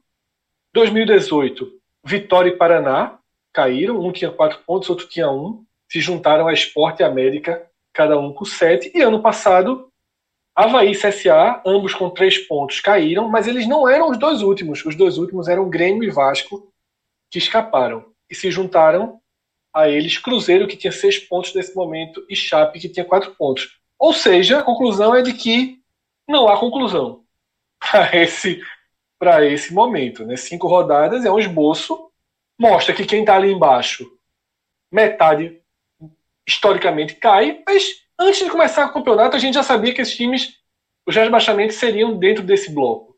Na então, verdade, Fred, é, mais do que a projeção de futuro, nesse momento, mesmo é, alguns clubes com quatro jogos, o Fortaleza, por exemplo, ainda não jogou. De repente pode ir lá na Arena Corinthians arrumar ponto, enfim. Mas né, no momento que a gente gravava, mais do que essa projeção, é que do 15 para baixo é, é para mim é o bloco mais real, já, já que você dividiu o campeonato em blocos, na classificação, me parece o bloco mais real de todo o Campeonato Brasileiro até o momento. Isso concordo, cara. Por, porque, porque no meio, inclusive, só, só para falar com certeza, tu dividisse em quantos blocos? Três ou quatro? Em três. Pronto, exatamente. Por que, que os outros dois não podem ser? Porque o Flamengo está no bloco do meio, então Isso. o bloco do meio não tem o Flamengo. Só, só com um exemplo. E o primeiro bloco não tem o Flamengo, então tá errado também. É, e o Vasco está no primeiro bloco que não é, era imaginado, né? É. Mas, por exemplo, o Vasco poderia estar no bloco do meio, assim, mais assim. Isso. Mas o terceiro bloco, com Goiás, Fortaleza, Atlético Goianiense, Sport, Ceará e Coritiba, ele é muito real. É, e assim, os cearenses, por tudo que a gente já debateu, desde o começo do ano, já com as entrevistas dos presidentes, com a análise da Copa do Nordeste, Ceará é o campeão da Copa do Nordeste, Fortaleza é o nono colocado da última Série A, os investimentos que eles fizeram, a estabilidade, pô, tudo que a gente já falou, eles têm a condição de se recuperar e, e, e, e fazer um campeonato teoricamente mais tranquilo. Mas, é, mesmo assim, mesmo o, o Fortaleza, mesmo sendo nono lugar, até uma reta final, a briga dele era para também não cair. Aí só que o campeonato foi equilibrando, achatando, e em algum momento, na reta final, desgarrou uns pontos e, ficou, e, e conseguiu terminar na primeira parte. Mas, é, mesmo os cearenses nessa condição, fazendo, sendo feita toda essa ressalva, é a briga deles. É a nossa briga. É a briga de todos os nordestinos. E, e o Bahia, por, e o Bahia não, porque o Bahia tem um orçamento muito maior. O Bahia seria muito frustrante o Bahia estar nessa briga, mas também tem que abrir o olho. Mas nesse caso, é, de todos esses times, não tem nenhum que tá, não tem nenhum do Goiás para baixo, do 15 lugar para baixo, que está olhando estou fazendo o que aqui? Nenhum, tá, nenhum, tá todo mundo com a alerta ligado. Só, meu amigo, veja só, é a, a dança de cadeiras é essa aqui. É seis, só, só dois escapam desses aqui. Quem quiser, eu sempre costumo dizer, quem quiser chegar, pode chegar, meu amigo. Vai, vai, vai, vai agradar todo mundo. Se algum time que está acima quiser chegar para confusão, tá mesmo a porta aberta.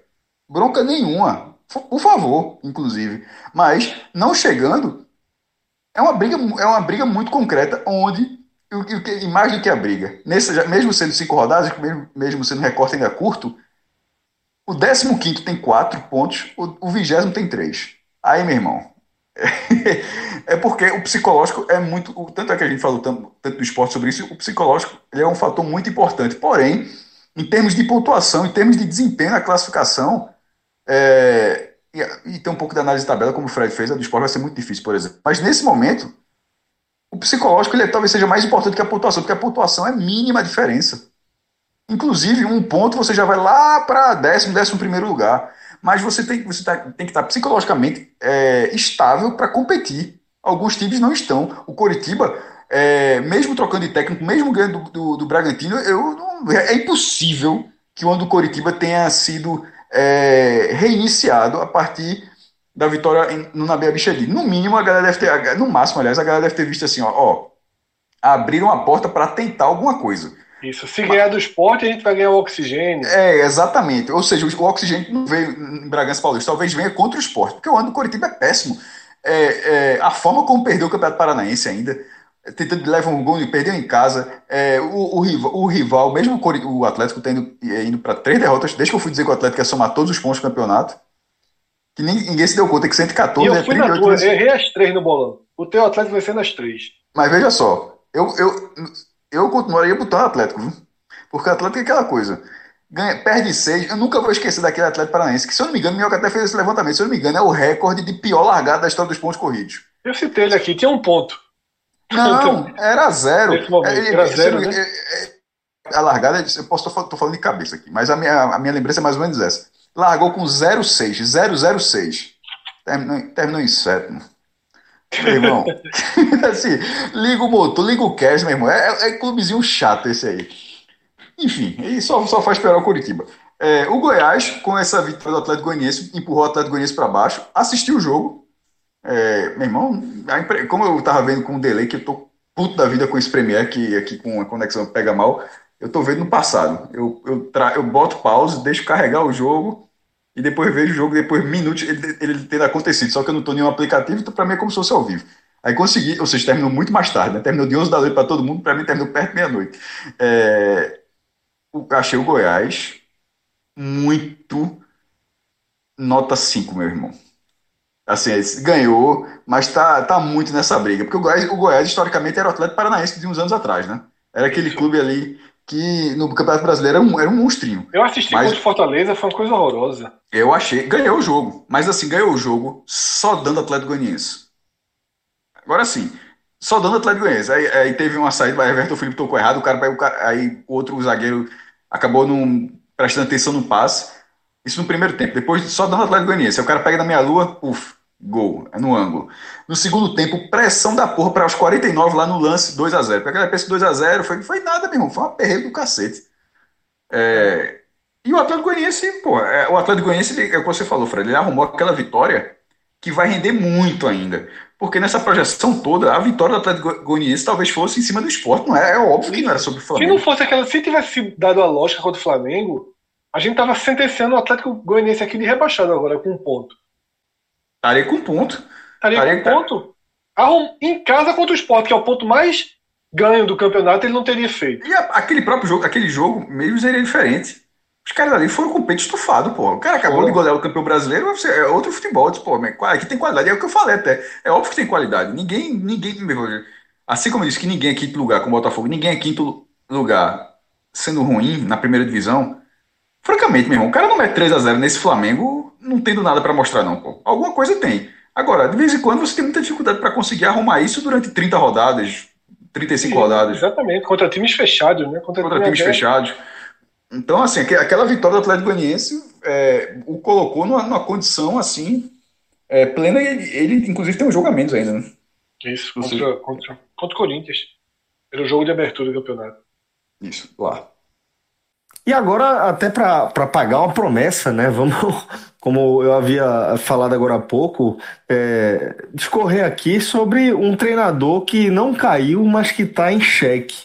Ele está falando aí de Roger Machado, técnico do Bahia, que é, se a gente for recordar, Fred, ele, ele tá nessa, nessa, nessa condição há um bom tempo já, né?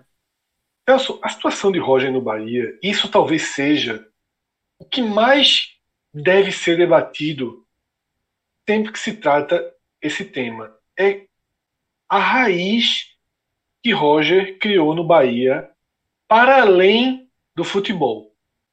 É impressionante como Bahia e Roger se encontraram não só em um momento de cruzamento de perspectivas de desempenho, Roger descendo do degrau que ele chegou a pisar de ser um dos principais treinadores do Brasil, do que a gente chama de nível 1.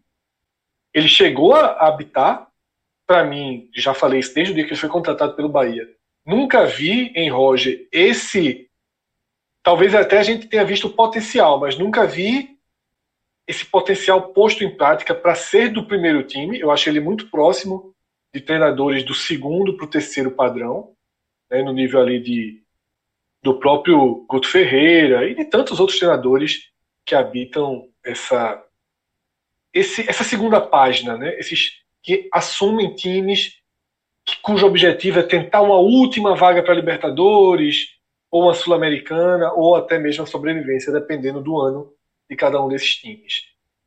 A gente viu esse encontro, o Bahia querendo ir para a primeira página, se estruturando para se tornar um time de primeira página, e Roger descendo um degrau, eles se encontraram nesse nesse encaixe do futebol. Mas para além do futebol, houve um encaixe ideológico, houve um encaixe de posicionamento, houve um encaixe afetivo até muito acima disso tudo. A ponto a ponto de que uma saída de Roger hoje seria muito ruim para a imagem do Bahia, por exemplo. Tudo flui de forma tão harmônica entre as duas partes que o Bahia perderia muito nessa sua construção fora de campo com a demissão de Roger. Até a contratação do esporte de Jair Ventura, Roger era o único treinador negro da Série A. Com Jair Ventura, acaba chegamos ao segundo treinador negro da Série A. O que a gente vê dentro de campo, a gente não vê nos comandos técnicos. E esse é um dado que foi trazido no Twitter por Thales Machado, né, que é editor de esporte do Jornal Globo, do Extra aí da época. Ele ainda foi além, né, disse que entre os presidentes, só um, das séries A e B, só um não é branco. Mas é, parte desse debate envolve tudo que Roger se tornou para o Bahia. Roger é o treinador perfeito para o Bahia. Se dentro de campo as coisas estivessem, ou se as coisas voltarem a estar estáveis. O início da Série A deu a Roger tudo o que ele precisava. Tudo, tudo, tudo. Roger sai de um início de, de ano bem conturbado, não em relação ao ambiente, não em relação ao seu, ao seu, à sua condição no Bahia, mas dentro de campo. A rejeição aumentando diante da torcida. O que eu falo conturbado é justamente a visão que a torcida tem do Roger dentro de campo. O Bahia foi eliminado pelo River na Copa do Brasil. O Bahia perdeu o clássico. O único clássico que fez times principais se enfrentando contra o Vitória, o Bahia perdeu. O Bahia, ele foi derrotado na final da Copa do Nordeste com facilidade pelo Ceará.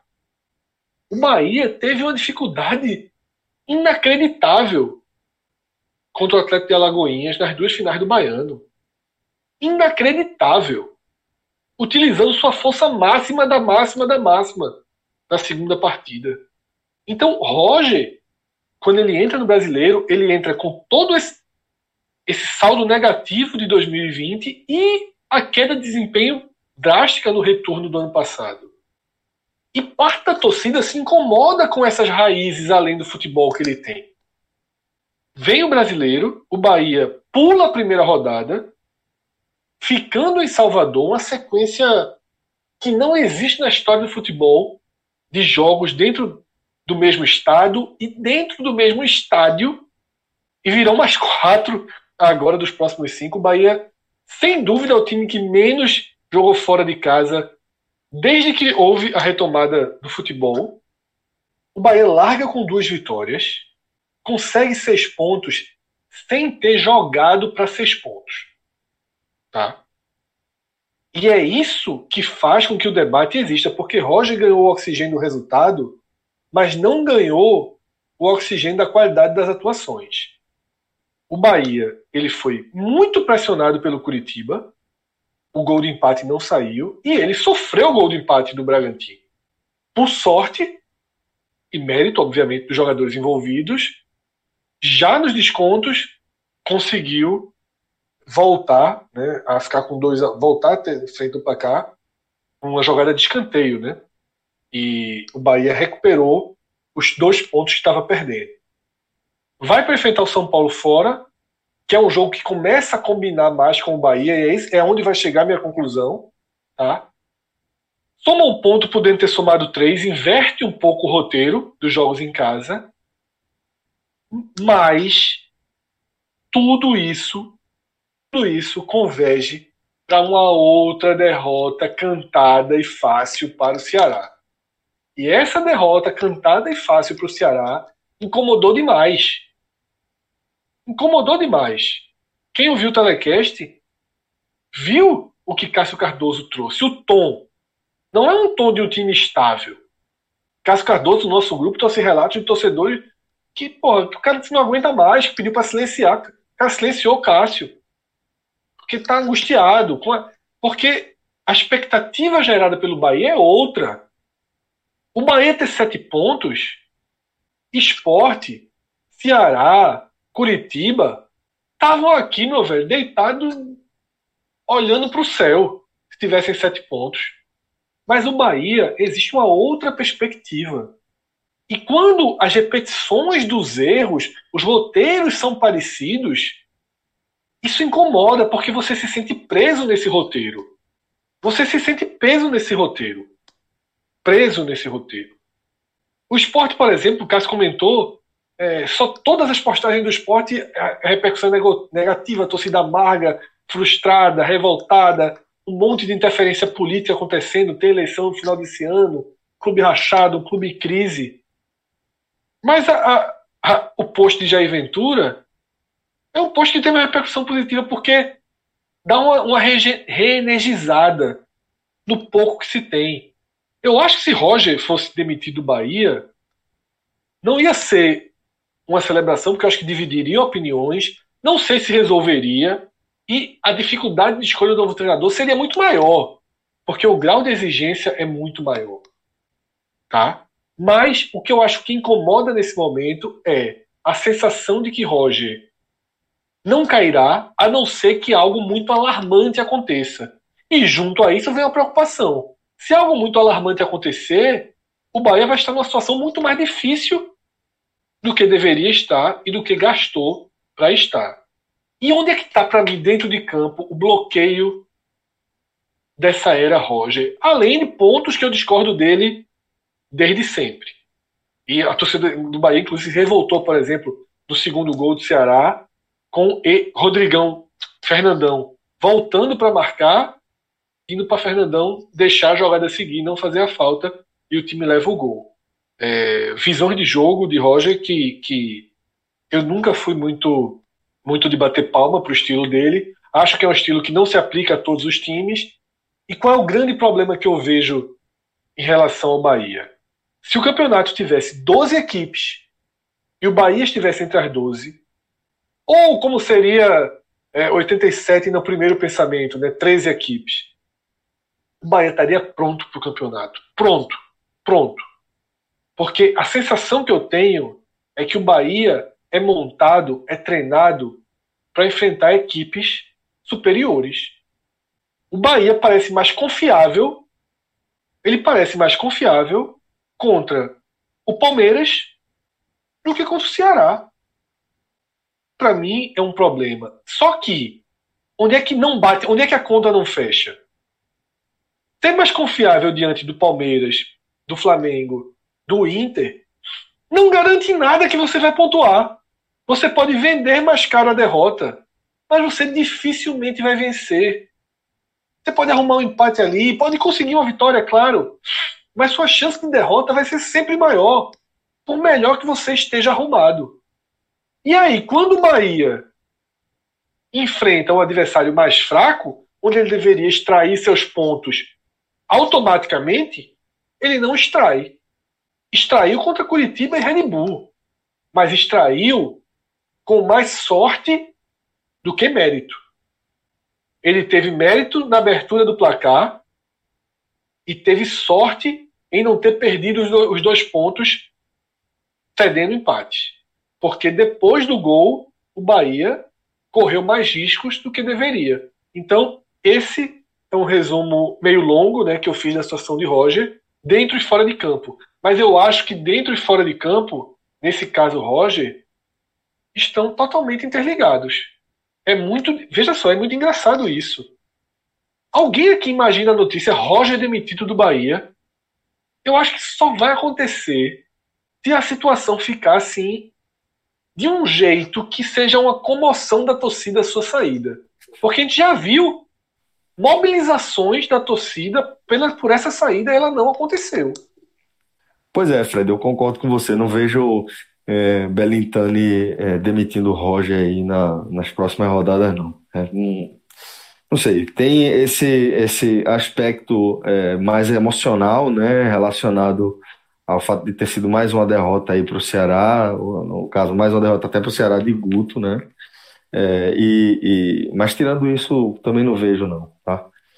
É, seguinte, galera, a gente inclusive vai, vai destacar aqui a parceria que a gente tem conduzido com os nossos companheiros do Live FC, tá? Que é, nessa nesse comprometimento, né, nesse compromisso, melhor dizendo, que eles assumiram também com o futebol da região, acabou que os nossos caminhos se cruzaram, diria que até de forma inevitável, e a gente tem produzido conteúdos exclusivos lá para o pessoal do Live FC utilizar em suas diversas plataformas, né? não apenas os aplicativos, o aplicativo, como também é, trechos nas redes sociais do Live FC. E é, a frequência é bem, bem fácil de você decorar. Sempre que um dos clubes do G7 é, tiver uma partida ali oficial, você também vai ter um conteúdo exclusivo em vídeo e em texto sobre aquele clube em questão. Tá? Além disso, você também vai ter é, de forma regular conteúdo exclusivo que o maestro Cássio Zirpoli produz aí é, para o pessoal, para os assinantes do, do Live FC.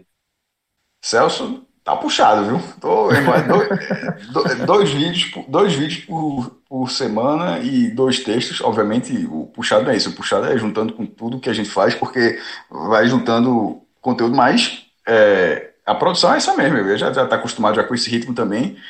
E, vai pegar, e, na, e na hora que vai pegando o ritmo, por exemplo, deixava para terminar na manhã seguinte. No domingo mesmo eu fiz, depois terminou a rodada. Até acho que o vídeo.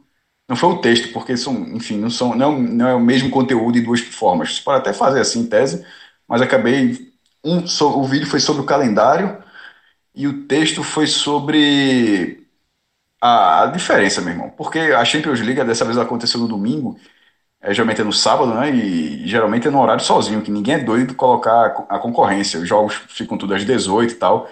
Só que numa situação de exceção não teve muito para onde correr, não. A Globo não ia abrir o joguinho dela das quatro da tarde. O que é que aconteceu? O jogo da Champions começou de quatro da tarde, tendo três jogos ao mesmo tempo pela Série A. E azar, meu, pelo amor de Deus, é... azar de quem escolheu o jogo da Série A. Claro, o time do cara o cara ia ver, mas vê lamentando, buscando a segunda tela.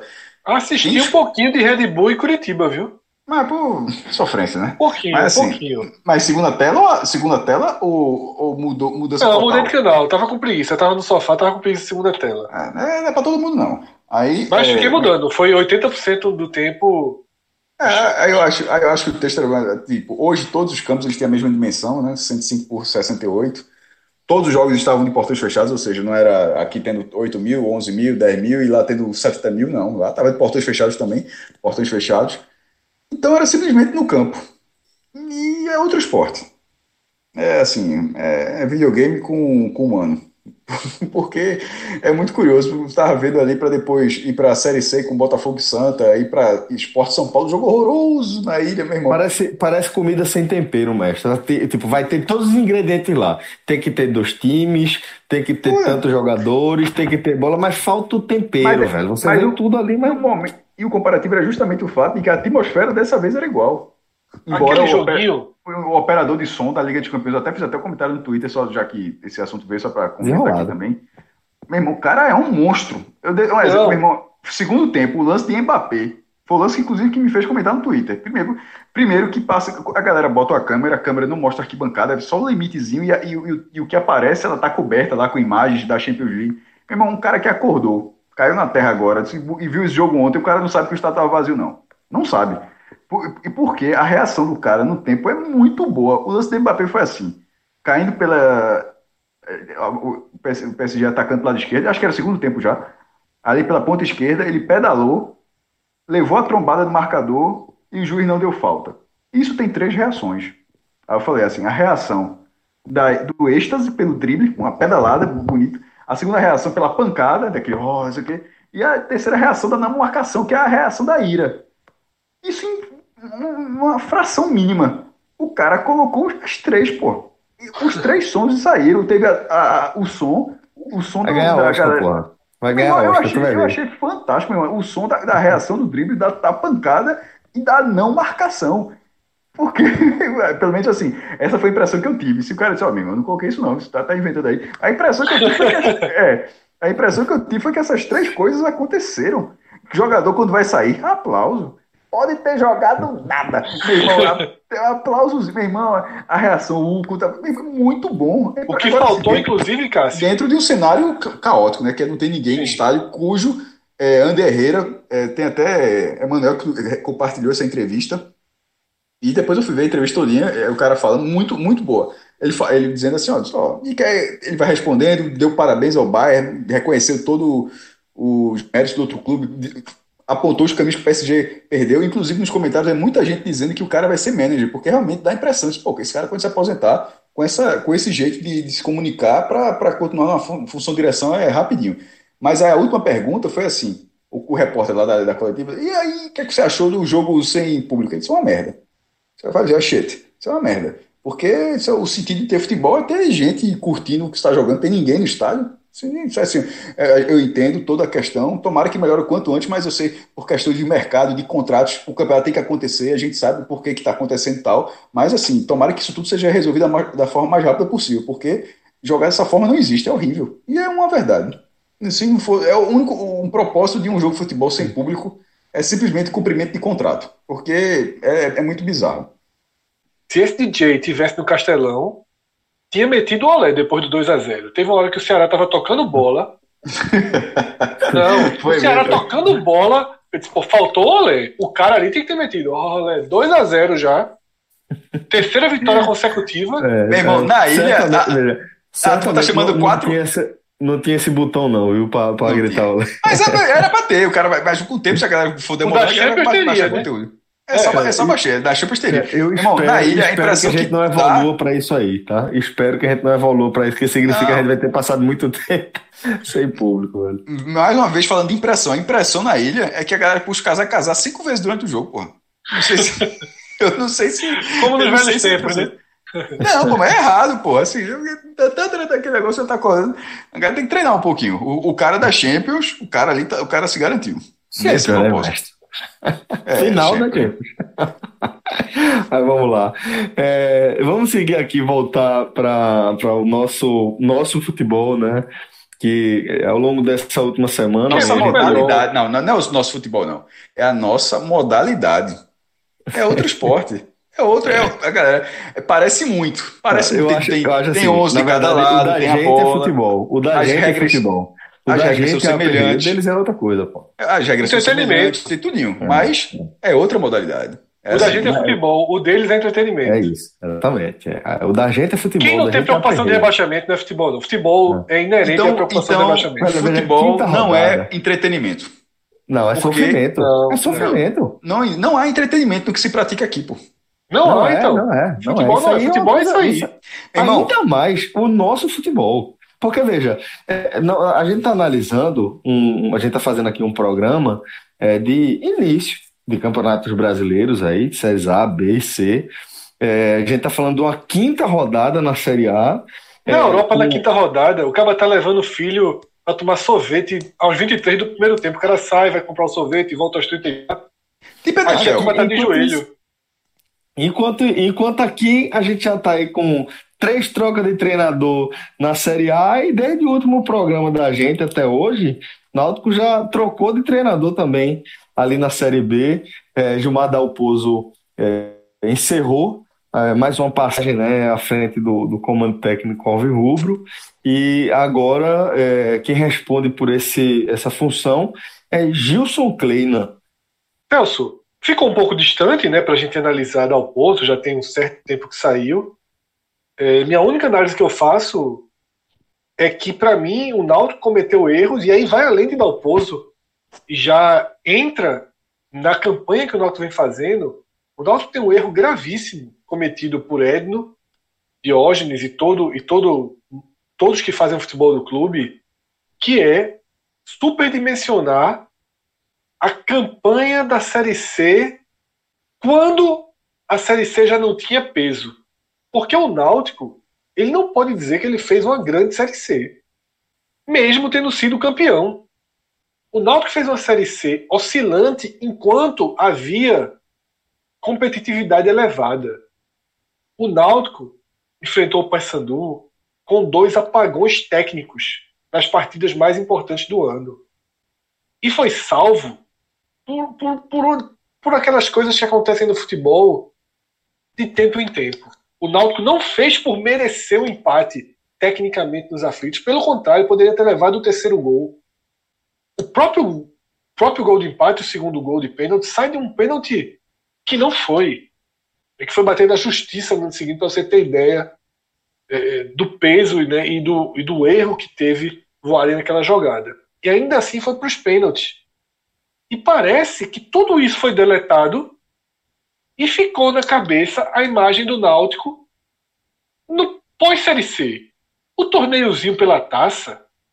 É um torneiozinho, água com açúcar. O Juventude não tinha mais treinador, vários jogadores já foram para a Série B no mesmo ano. Vale muito menos. O jogo contra a Juventude Sampaio vale menos do que qualquer outro que o Náutico disputou naquela Série C, mesmo na primeira fase.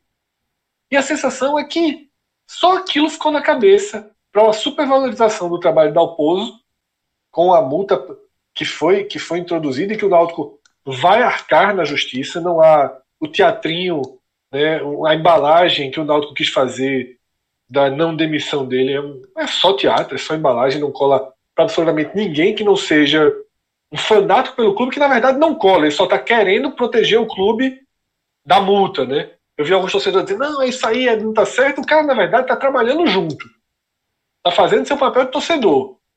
Mas no íntimo todo mundo sabe que Dalpozo ele foi demitido. Dalpozo tem material vasto.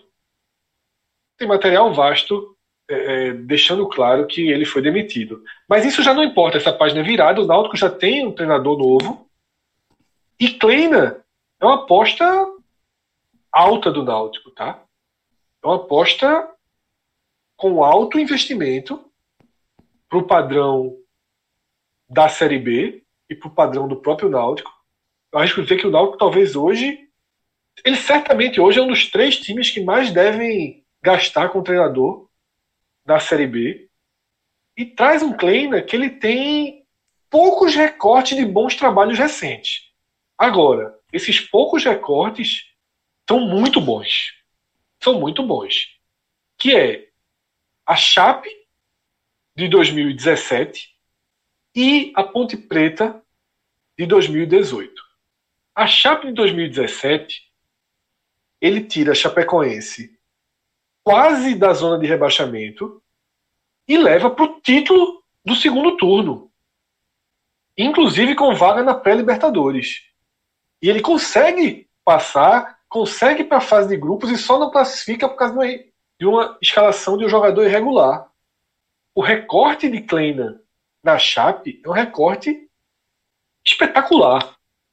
Que faz com que você, do mesmo jeito que a gente comentou, que quando você, quando o esporte traz Jair, você está olhando para um, um recorte específico e querendo projetar aquilo no seu clube, Kleina tem isso de forma recente.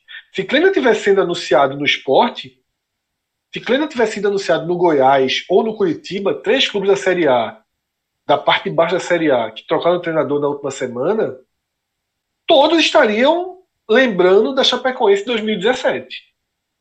Tem grandes jogadores, sem grande investimento, simplesmente ele fez funcionar. E o Náutico, para a Série B, certamente vai focar na Ponte Preta de 2018, quando o Kleina veio e fez uma campanha espetacular na Ponte Preta. Se não me foge a memória, não estou lendo nesse momento, foram sete vitórias e três empates ele tirou a ponte também de um cenário de rebaixamento, de briga pelo rebaixamento, e levou a ponte para brigar até a última rodada pelo acesso, não conseguiu. Tá? No ano passado, os dois trabalhos de Kleiner foram ruins. Ele deixou o Criciúma afundado na Série B, ele deixou o Criciúma acabou sendo rebaixado, e todo o início do trabalho foi com ele.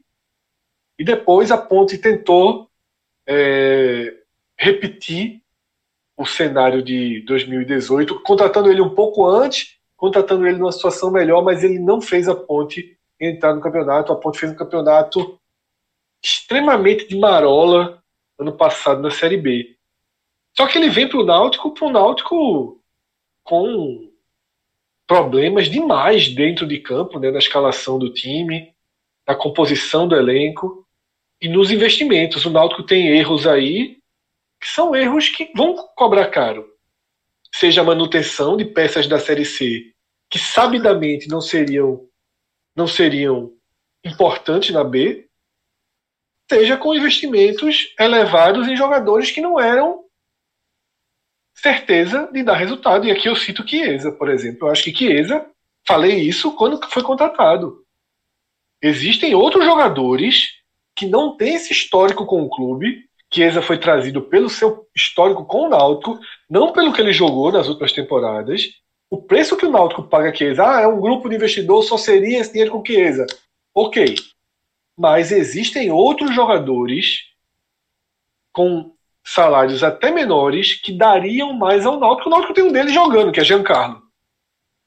O Náutico tem dentro de campo esse jogador. O Náutico poderia ter outro atacante, o Náutico poderia ter outro jogador nesse perfil de investimento que deixasse mais para o clube, né? Chiesa, a idade, lesões e o próprio rendimento de goleador que ele deixou de ser. É, Chiesa, no Fortaleza, exercia outras funções, reserva que até entrava, mas gol não fez. Né? Não foi o goleador que o Náutico precisa. Claro que na Série B, eu até tinha perspectiva de, que, de um Chiesa mais, mais presente né, na artilharia, fazendo mais gols, sendo mais decisivo. É mais fácil. É só ver o exemplo de Hernani. Hernani mal faz gol na Série A, mas na Série B foi artilheiro. Poderia acontecer o mesmo a Chiesa, pode até acontecer. Mas pelo que a gente viu no começo do ano, Chiesa não é o jogador que o Náutico esperava, não é o Chiesa que o Náutico esperava. E aí também tem frustrações até onde você imaginava que daria certo. Casos para mim de Eric e Thiago. Eric eu achava que daria super certo o retorno ao Náutico, não tem jogado bem. E Thiago, agora que ele está sendo testado no nível um pouco melhor também. Mas tem uma frustração grande aí nessa nesse trio que já começa a ser desfeito, né? E é algo que eu digo muito para o Ceará. Quando você monta um time ideal na cabeça e dentro de campo as soluções têm que ser fugindo desse ideal, você começa a entrar num caminho muito perigoso. É o caminho que o Náutico está e precisando dessa dessa vitória com alguma urgência, né? Cinco partidas já na Série B sem vencer. O dano, acredito que ainda ainda é bem reversível, né? Apesar de já ser chato, você já está a cinco pontos né, do G4. Eu acho que o Náutico não é um campeonato para olhar para baixo. Quando a gente gravou o áudio guia, a gente nem se tocou nesse assunto, nem foi tema, nem teve pergunta de campeonato do Náutico olhando para baixo a gente considerava que o Náutico tinha um desenho é, é para brigar lá, lá, até porque a gente sabia e jogou na mesa isso também que está acontecendo seria uma série B imprevisível, mas cinco pontos já é chato. Porém, é, na série B você tira com muito mais facilidade do que na série A. Agora precisa da primeira vitória para as coisas irem se assentando, né? Não, seria muito ruim para o Náutico o efeito da mudança de treinador não acontecer. É muito frustrante quando o treinador chega e não tem nem aquele primeiro aquele primeiro empurrão, né? E o Náutico já não teve no jogo de contra o Juventude, acabou até que o resultado pelo desenho foi plausível de ser digerido, né? Quando o Juventude fez 3 a 2 ficou com meia mais, parecia que, que a virada estava consumada, mas o Náutico foi para cima e corretamente empatou e até foi para cima de novo, né? Buscando o quarto gol. Já é até uma mudança de desenho. Acho que com o Dalpozo não teria aquele náutico ali tentando o quarto gol, não. Fala, Cássio. Só fazer uma, uma, uma pergunta sobre o trio de ataque, porque eu acho que esse trio de ataque ainda pode funcionar em algum momento. Mas a insistência não parece ser o, o ato mais inteligente. Acho que ele, pode encaixar numa situação de jogo, de repente quem, o, o que vai virar titular, tipo, da W Monte vem, vem sendo utilizado ali, e de repente vai, sei lá, terceiro amarelo, então tá com seca alto, qualquer coisa desse tipo. De repente, por, uma, é, por algo circunstancial, o trio é formado novamente. Mas, ou seja, desconsiderando isso, mas simplesmente, e se Gilson Kleina, por seu novo trabalho, insistir nesse trio? Porque ele do zero, por exemplo, pode, pode acabar. Eu faria isso. Eu faria isso de saída, tu, tu, tenta, tu tentaria insistir. Nem, nem tem como nesse momento por causa de Chiesa, né? Tá sendo salatiel, tá? Mas estou é, falando claro. assim, tendo um trio à disposição, obviamente. Eu faria, Cássio. Eu, obviamente, eu não sendo o Fred que estou aqui vendo o Náutico, certo? Eu sendo o Gilson Kleina, usaria desse recurso do zero, de largar do zero, para utilizar, porque eu acho que é o caminho. Eu não acho que dar Belmonte é o caminho. Porque parece o caminho no, o caminho no sentido de ser a, a, a melhor opção técnica. Isso. É aquela lógica de você colocar quem é melhor em campo. Agora tem uma situação, quem é melhor e quem está melhor. É, quem está melhor. Nesse caso, o rendimento não está agradando de fato, mas tecnicamente, tecnicamente são os três principais jogadores. É por isso que eu fiz a pergunta se na hora que o Náutico está começando a desconstruir, está começando a se liberar da necessidade desse ataque, aí bota um treinador novo e ele fala, não, eu quero voltar a testar. E quanto tempo mais isso duraria, tá ligado? Eu voltaria, eu voltaria. Eu sendo ele, voltaria. Porque eu, eu tenho convicção que com o que tem aí é o melhor. Então você tenta ajustar posicionamentos, você vai para visões que até a gente nem tem, que o treinador vai tentar colocar o dele. Eu acho mais, mais fácil dar certo com Thiago de um lado e Eric do outro do que com Dadá Belmonte. Eu não acho que Thiago vai recuperar qualidade jogando o restinho de jogo. Tá? Até porque você tem que entrar na cabeça do jogador. Tá? É um jogador que mostrou serviço, mas mostrou serviço em um nível abaixo, foi bater no Flamengo, volta para o Náutico e não consegue render.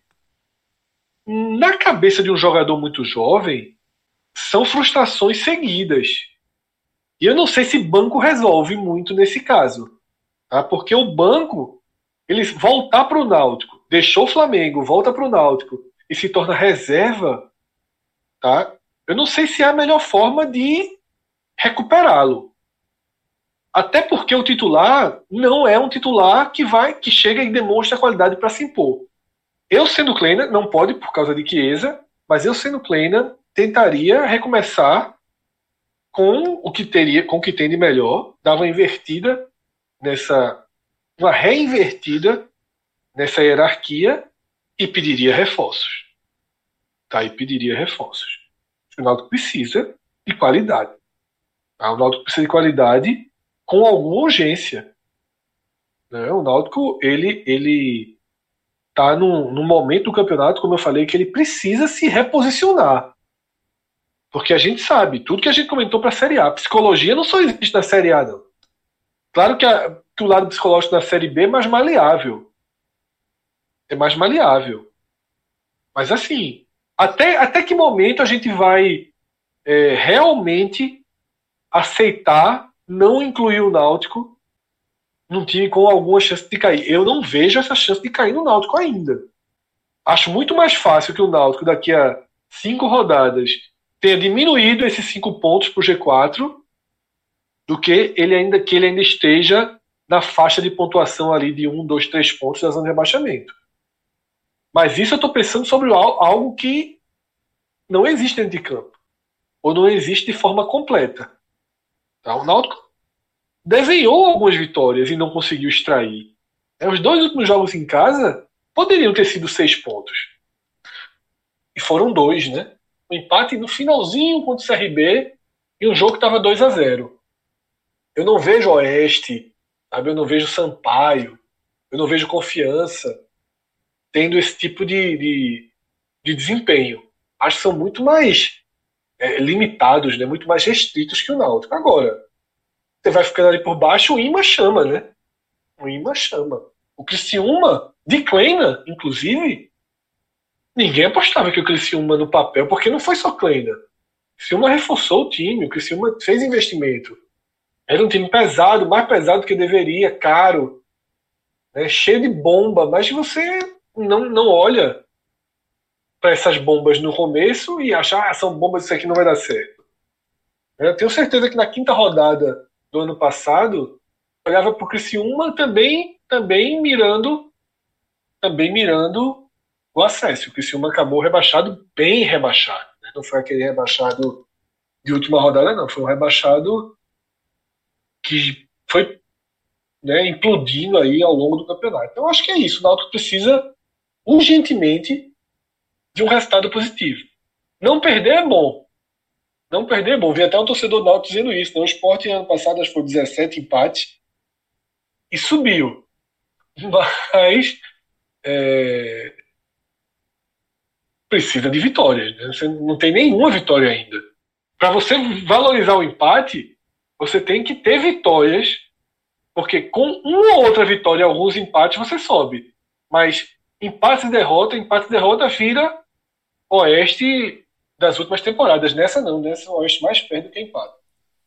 É, ainda de certa forma, é, dentro dessa temática do programa aqui, né, tem essa pegada aí de, de análise do, de situação dos treinadores, É, vou trazer aqui a situação do, do Santa Cruz, né, que viveu uma semana é, conturbada em torno de polêmicas por conta de declarações do técnico Itamar Chuli, mas que é, ao fim da, da terceira rodada né, é, da, da Série C, a gente vê o time na liderança do, do Grupo A, né, é, ainda invicto no, no Brasileiro, tem duas vitórias e um empate, e de certa forma dá para a gente dizer que isso ameniza a situação como um todo, até porque é, as polêmicas em torno, de, em torno de Itamar basicamente são quase todas por conta das declarações, da postura do treinador, do que propriamente do trabalho dele dentro de campo, né?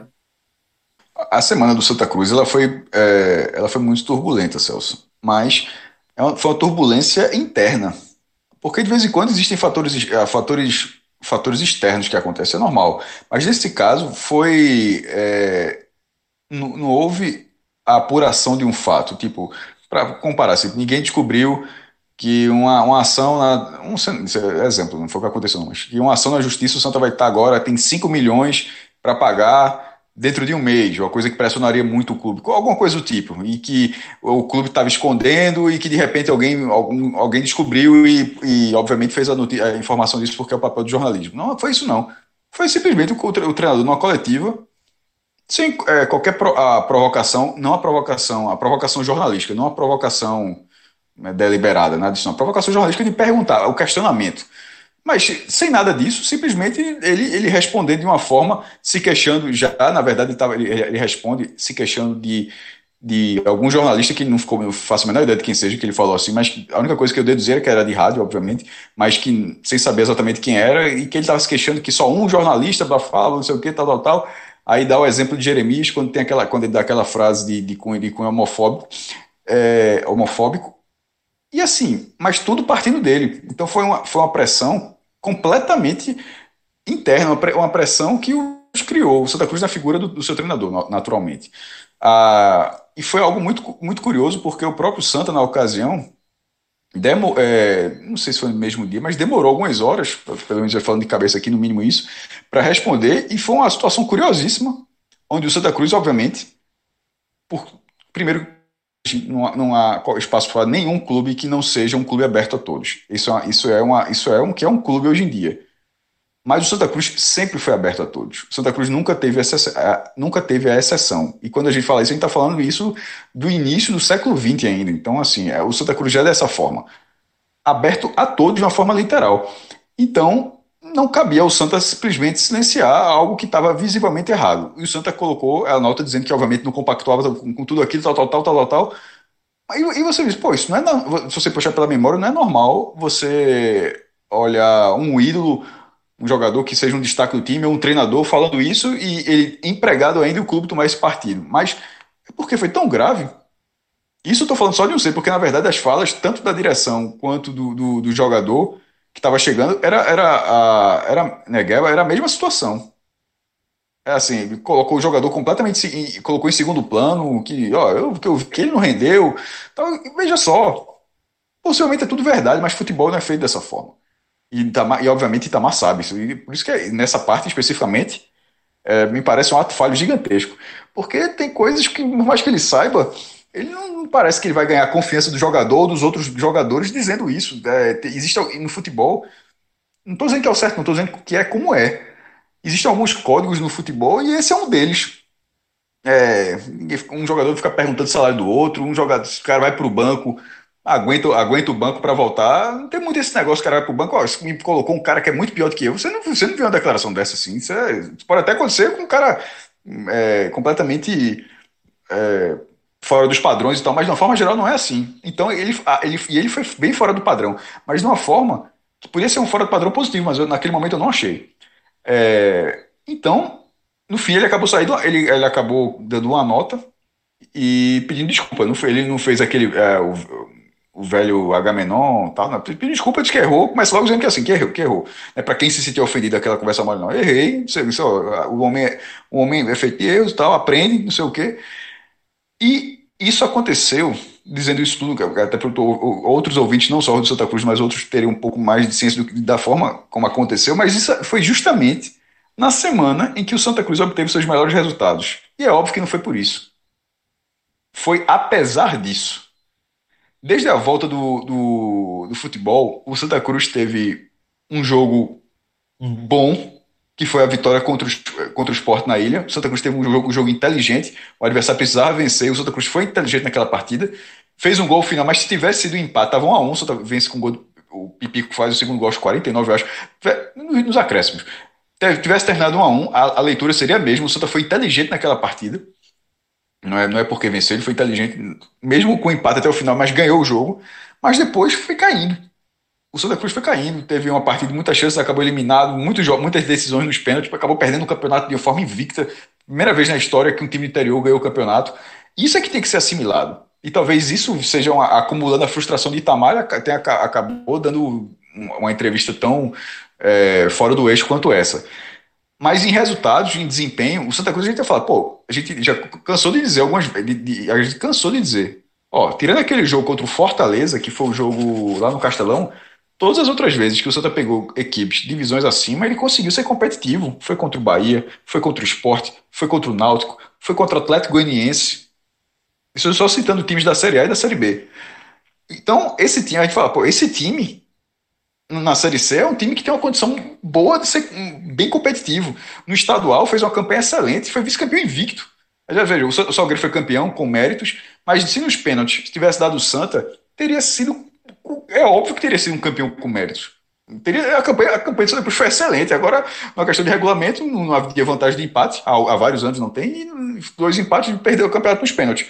Mas isso não transformou a campanha ruim. Agora, psicologicamente, abalou. É óbvio que abala, da forma como foi e para que representava essa direção ganhar o Campeonato Pernambucano, porque esse é o terceiro ano de Tininho na, na, na gestão dele. É, e agora a última chance que ele tem é pelo menos entregar o Santa na Série B. Porque senão seriam três tentativas na Série C. Tininho não rebaixou o Santa, Tininho pegou o Santa na Série C. Ele, ele, ele, pega, ele pega o Santa em 2018, 2019, 2020. O Santa caiu em 2017. Ele, ele assume o Santa, ele como presidente, né? Porque, embora é, tivesse fazendo parte e tal, mas como presidente do comando executivo, ele pega o time na Série C. Ele está indo para a terceira tentativa para entregar. E, e, é óbvio que ele, ele já foi campeão como diretor várias vezes, ele queria ter o título dele como presidente, então, e a chance pernambucana era imensa, então a frustração é, foi gigantesca, e de todo mundo que faz o Santa. Mas agora o foco tem que ser voltado, tem que ser reconstruído imediatamente para a Série C. É, o empate, o empate contra o Paysandu na estreia, eu tratei como proveitoso, porque eu disse, ó, em qualquer situação, mesmo se, por exemplo, se Santa e Paysandu subirem e ano que vem jogar na Série B, vai continuar sendo a mesma coisa. Você, você ir lá para Curuzu e, e empatar, trazer um pontinho, tá valendo, é muito do jogo. É muito do jogo. Agora, a grande queixa daquilo ali foi uma falta de futebol imensa. E aquele foi o primeiro jogo. É, se eu não me engano, ele aconteceu 64 horas depois da final do Pernambucano. Ele foi muito rápido. Terminou o jogo, no dia seguinte o Santa já estava embarcado para estrear na Série C. O Santa jogou muito mal a partida, mas empatou. E aí veio essa semana com essa turbulência. Eram cinco empates consecutivos, dos quais quatro sem fazer gol, Pipico sem fazer gol, Vitor Rangel sem fazer gol, é, a, falta, a perda a, da confiança do time, a, o vice-campeonato estadual. Era, era, muita, era, era, era, era muita coisa acumulando para um time que se, havia se mostrado competitivo nesse, nesse início do ano. Para o que o Santa Cruz ia disputar a Vera, que era a Série C, havia um nível de competitividade completamente equivalente. Eu, eu imaginava dessa forma e continuo imaginando. Mas precisava voltar para os trilhos. E essa, e essa semana não parecia ser a semana para voltar para os trilhos a partir de, uma, de uma, uma elevação na temperatura dentro do próprio clube. Mas aí o clube venceu o 13 sem jogar bem, porque é, para você ver como futebol é feito assim. acho que é a terceira vez que eu falo. Eu falei do esporte, já falei nisso esse comentário e mais uma vez a, questão técnica e tática ela é primordial, mas isso tudo com o psicológico, que talvez bata, bata também com a questão do Bahia. Eu acho que o Bahia, psicologicamente, mesmo com essa estabilidade de Roger, é, é, falta um fator psicológico no Bahia, uma, uma confiança maior que parece não existir. E no Santa, a chave virou com a virada. Não queria nem dizer dessa forma, mas a chave virou a partir de, uma, de um resultado positivo construído nos acréscimos com um, um, o gol de Chiquinho e depois o passe que Chiquinho deu para o pênalti e Vitor Rangel sofreu e que Totti marcou. Totti que havia feito gols em todas as disputas de pênalti, mesmo acho que o Santa perdeu, Totti fez gol em todas elas. É... Então, nessa situação, o... Ali o Santa ganhou uma sobrevida primeiro. Ali já entrou no G4, já evitou qualquer crise, porque ele perderia do 13, não perdia do 13 desde 1999, seria 21 anos.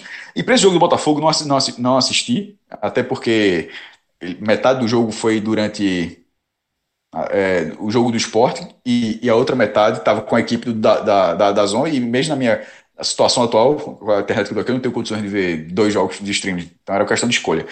Mas depois fui para os melhores momentos e fui para o depoimento da, da, própria, da nossa própria análise é da, do restante da equipe, onde o Santa Cruz fez uma partida competitiva, voltou a, depois de semanas, voltou a fazer, porque não foi assim contra o Salgueiro, nem na ida nem na volta. Também não havia sido assim contra o Náutico. Talvez a última partida onde o Santa Cruz foi é onde Santa Cruz teve um desempenho realmente melhor do que o adversário de uma forma onde não é ser um pouquinho melhor, só você pegar os dois, os dois jogaram nada, mas esse foi um pouquinho melhor. Não, não é isso não. É onde, onde, onde o jogo teve um nível de competitividade e você foi melhor do que o adversário, talvez tenha sido o jogo do confiança. De lá para cá, o Santa Cruz não teve mais isso. Não teve contra o Náutico na semifinal, não teve nos dois jogos contra o Salgueiro, não teve contra o Paysandu, não teve contra o 13. E não teve mesmo, o 13 que chegou como campeão paraibano, mas teve contra o Botafogo. Então, nesse momento, o Santa terminou a rodada na liderança porque o jogo de segunda-feira era Remo Imperatriz.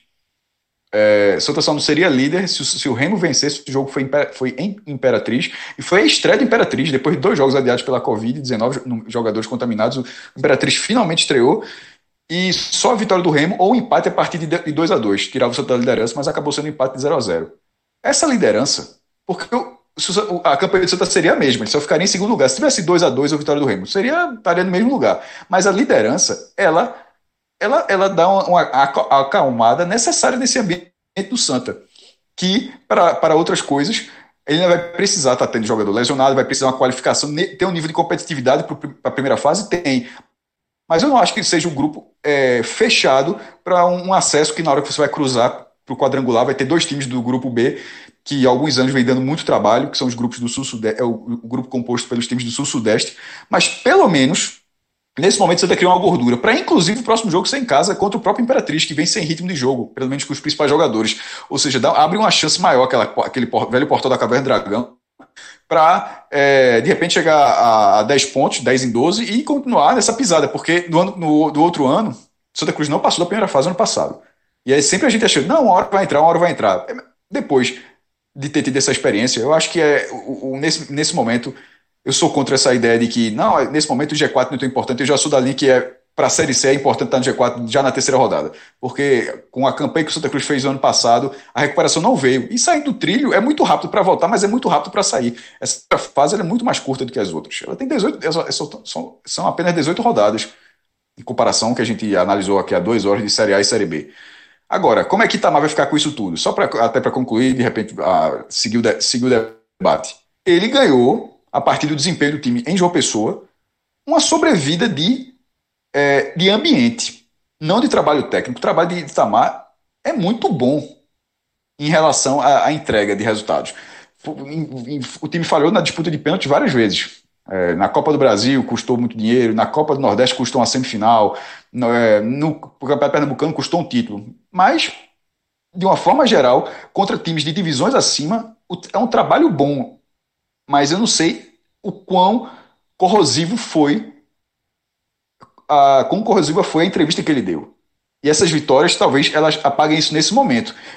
E, e até como aconteceu, talvez tenha apagado de vez. Mas Caso o resultado não venha, em algum momento essa, essa entrevista pode voltar. E o treinador vai, tá, vai ter que estar tá preparado para rebater isso e de uma forma, inclusive, mais. É, mais inteligente do, do, que a forma como ele vem questionando. Ou não dá entrevista quando perde, ou então fica dizendo que outro jornalista fala, enfim. Ele, ele vem tendo um trabalho bom dentro do campo. Fora dele, eu acho que Itamar precisa se policiar. Porque se o grupo, se o grupo ainda não sentiu, e nessa semana não sentiu, Santa Cruz chegou à liderança, mas no futebol não é assim, não. Em algum momento isso pode acontecer. Pode, pode ter sido uma grande exceção, na verdade, porque o normal era ter corroído de vez. Não correu. E para a sorte, não só do Santos, para a sorte, sobretudo, do próprio Itamar. Eu vou começar de trás para frente, Cássio, porque até para fazer mais sentido, você já explicou a situação toda da entrevista, e eu começo de trás para frente concordando que o desfecho dentro de campo foi o melhor possível para o Santa Cruz. Porque as palavras de Itamar incomodaram muito em várias frentes, tá? tanto no preconceito, e aí você vai somando com outros trechos de outras entrevistas dele, a pontos de vista que não, não, não devem ser muito aceitáveis e que não casam muito com Santa Cruz. A gente fez um debate agora sobre Roger, o quanto Roger significa para o Bahia fora de campo, em imagem, como, como, como a história de Roger, como a visão de mundo de Roger se encaixa com a do Bahia e a de Itamar não se encaixa com a de Santa Cruz. Se você for pegando trechos e mais trechos de entrevistas, Itamar não é o treinador que tem a cara Desde que chegou, né, Fred? Desde que chegou. Desde que chegou. Ele, ele, ele não fez tem... questão de deixar claro que, no fim das contas, não são deslizes. É, essa é a forma como ele enxerga o mundo e é isso que ele é, né? Às vezes aflora, às vezes ele deixa, deixa claro quem ele é de fato, né? Isso. E aí, veja só, no futebol, é, o futebol não é um, um não é um, uma organização governamental, não é um projeto social, não é um partido político. Você faz concessões no futebol, até porque o clube de futebol também não tem que ter necessariamente um escopo social, um escopo político. Não, não, não é, não são, não é algo obrigatório. Ainda que a gente identifique no Santa Cruz essa veia, ainda que a gente identifique em grande parte da torcida do Santa essa imagem que eles constroem do clube. E essa imagem não casa com o perfil de Itamar, com as entrevistas de Itamar. Isso, é claro, gera uma turbulência de ambiente e faz com que as entrevistas tenham um poder de repercussão e um poder destrutivo maior, tá? E me surpreendeu na repercussão da entrevista o quanto vários torcedores do Santa Cruz utilizaram essa, essas, esse erro cometido por Itamar para somar o questionamento do trabalho dele. Eu não tinha essa percepção de rejeição a Itamar, como pareceu de forma muito clara. Não vou falar aqui de maioria ou minoria, vou falar apenas de vários relatos que eu li. Muitos, inclusive, colocando e condicionando ao desempenho contra o Botafogo. Seja como for, eu acho que foi melhor para o Santa Cruz. Que tenha vencido, que tenha mostrado um diferencial em relação a outro time competitivo, em tese, na Série C, que o trabalho com o Itamar siga em frente. É importante lembrar que o Santa Cruz está numa Série C. O mercado é muito restrito, o poder de investimento para um novo treinador também seria muito restrito, e existem mais pontos positivos do que negativos no que Itamar faz dentro de campo. Tá? Cássio teve um trecho da fala dele que se encaixa com muita precisão, que é contra times de divisões acima. A dúvida que fica e que pode e poderia aumentar o incômodo e dúvida sobre o sucesso do trabalho de Itamar no Santa é porque agora o Santa é o principal. Agora o Santa sai de coadjuvante para personagem principal. E aí o time vai precisar de algumas características que ainda não demonstrou esse ano. E também não demonstrou contra o 13. Eu não assisti o jogo contra o Botafogo. Mas contra o 13, claramente não demonstrou. Né? Aquela virada é um achado né, do futebol. Mas o Santa Cruz tem peças que dão sustentação para isso. Você tem um Paulinho, você tem um Didira que, mesmo quando não joga bem, em uma, duas bolas, consegue abrir espaços. Tá? Tem um centroavante que não está sendo usado, está machucado, mas que está muito encaixado no Santa Cruz, que faz gols. Então, assim, o time tem uma vocação ofensiva na formação do seu elenco. Não tem essa vocação ofensiva demonstrada na prática ainda. A falta de pontas com qualidade é um entrave. Mas o time também não demonstra até aqui E reforço que minha análise não considera o jogo do Botafogo porque eu não vi. O time não demonstrava até aqui a veia ofensiva. E na Série C, isso vai ser necessário agora, mas fundamentalmente no quadrangular, que vai decidir o acesso e que o Santa Cruz carregou a bandeira para mudança de regulamento. E, ironicamente, para o tipo de time que o Santa Cruz tem esse ano, eu acho que a maioria, desconsiderando calendário e não, acho que dificilmente voltará a ter público, e mesmo que volte, não será o público total, receita por esses jogos da segunda fase, me parece que o desenho do Santa seria mais confortável para um confronto do que para um segundo quadrangular. Porque não me parece haver muita dúvida que o Santa tem plenas condições de classificar. O Santa é favorito, já largou, já, já abriu vantagem, sabe? O pior que poderia acontecer, que era um começo muito ruim, já passou. Então, é, a gente vai começar a ter que medir o Santa em duas, em, em duas réguas. A régua de conduzir a classificação e a régua de ser um time com capacidade ofensiva suficiente para jogar um quadrangular de um nível mais duro, onde dois vão passar. Tá? E aí também o Santa Cruz tentar ao máximo ser primeiro, tentar ao máximo a primeira posição, para fugir, por exemplo, de um Brusque, que a gente comentou desde antes do início do campeonato, que é um time que vai, que tem investimento, que vai fazer mais investimento, se preciso for, que ainda está somando dinheiro da Copa do Brasil, e se passa mais uma fase, injeta mais dinheiro.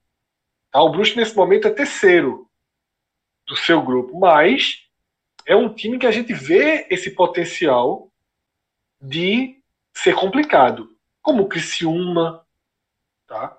Então, assim, são dois campeões. Continuam, continua sendo duas Série C. A mudança de regulamento não, não, não significa essa mudança conceitual. É um campeonato que zera e que vai ser muito duro. Muito duro. O segundo quadrangular vai ser muito duro. O Santa tende a passar por esse primeiro quadrangular com facilidade. E aí começa mais para frente, não agora, a segurar, a deixar o elenco tinindo para chegar com força física plena. Se a campanha for tranquila, se a campanha for estável, pode chegar nisso. Mas, para não me estender muito e falar mais da Série C do que do eixo central, eu acho que essa, esse fato foi. Essa página foi virada. Tá? O futebol ainda vale muito o que acontece dentro de campo. Ainda vale muito. Ainda consegue silenciar incômodos. E a vitória veio para neutralizar. E acho que Itamar também teve um, um, uma lição, sabe? O Santa Cruz tem um assessor de imprensa, que é Álvaro Claudino, muito competente, que é muito experiente, experiente né? É, e que para isso, para esse conhece, tipo de... conhece bem, inclusive o Santa Cruz, né? Isso já foi, já passou lá outras vezes, mas e que para esse assunto é um cara também extremamente com a visão extremamente correta. Então, pode ter certeza que essa resposta, que essa postura de Itamar pós-erro, sem relativizar, passa por uma orientação, por uma conversa muito forte. É. Sabe? Agora, o que é que eu deixo de ponto de dúvida? Eu nunca, nunca parto do princípio que o treinador chegou para a coletiva sem saber o que ia falar. Não estou me referindo ao caso de Jeremias, que aí vem mais de dentro de Itamar. Vem mais de dentro do que ele, do que ele demonstra ser. E que ele Não, pode aprender ele passa, pode... Ele passa, ele passa por temas que vão.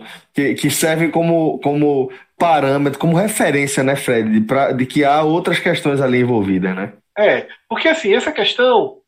Ele, ele pode evoluir, como todo mundo, todo mundo está sujeito, mas Itamar está longe ainda de um, de um de entrevistas e de que os dias de hoje pedem, né? De evolução, uhum. de comportamento humano e de participação e de integração dentro da sociedade múltipla.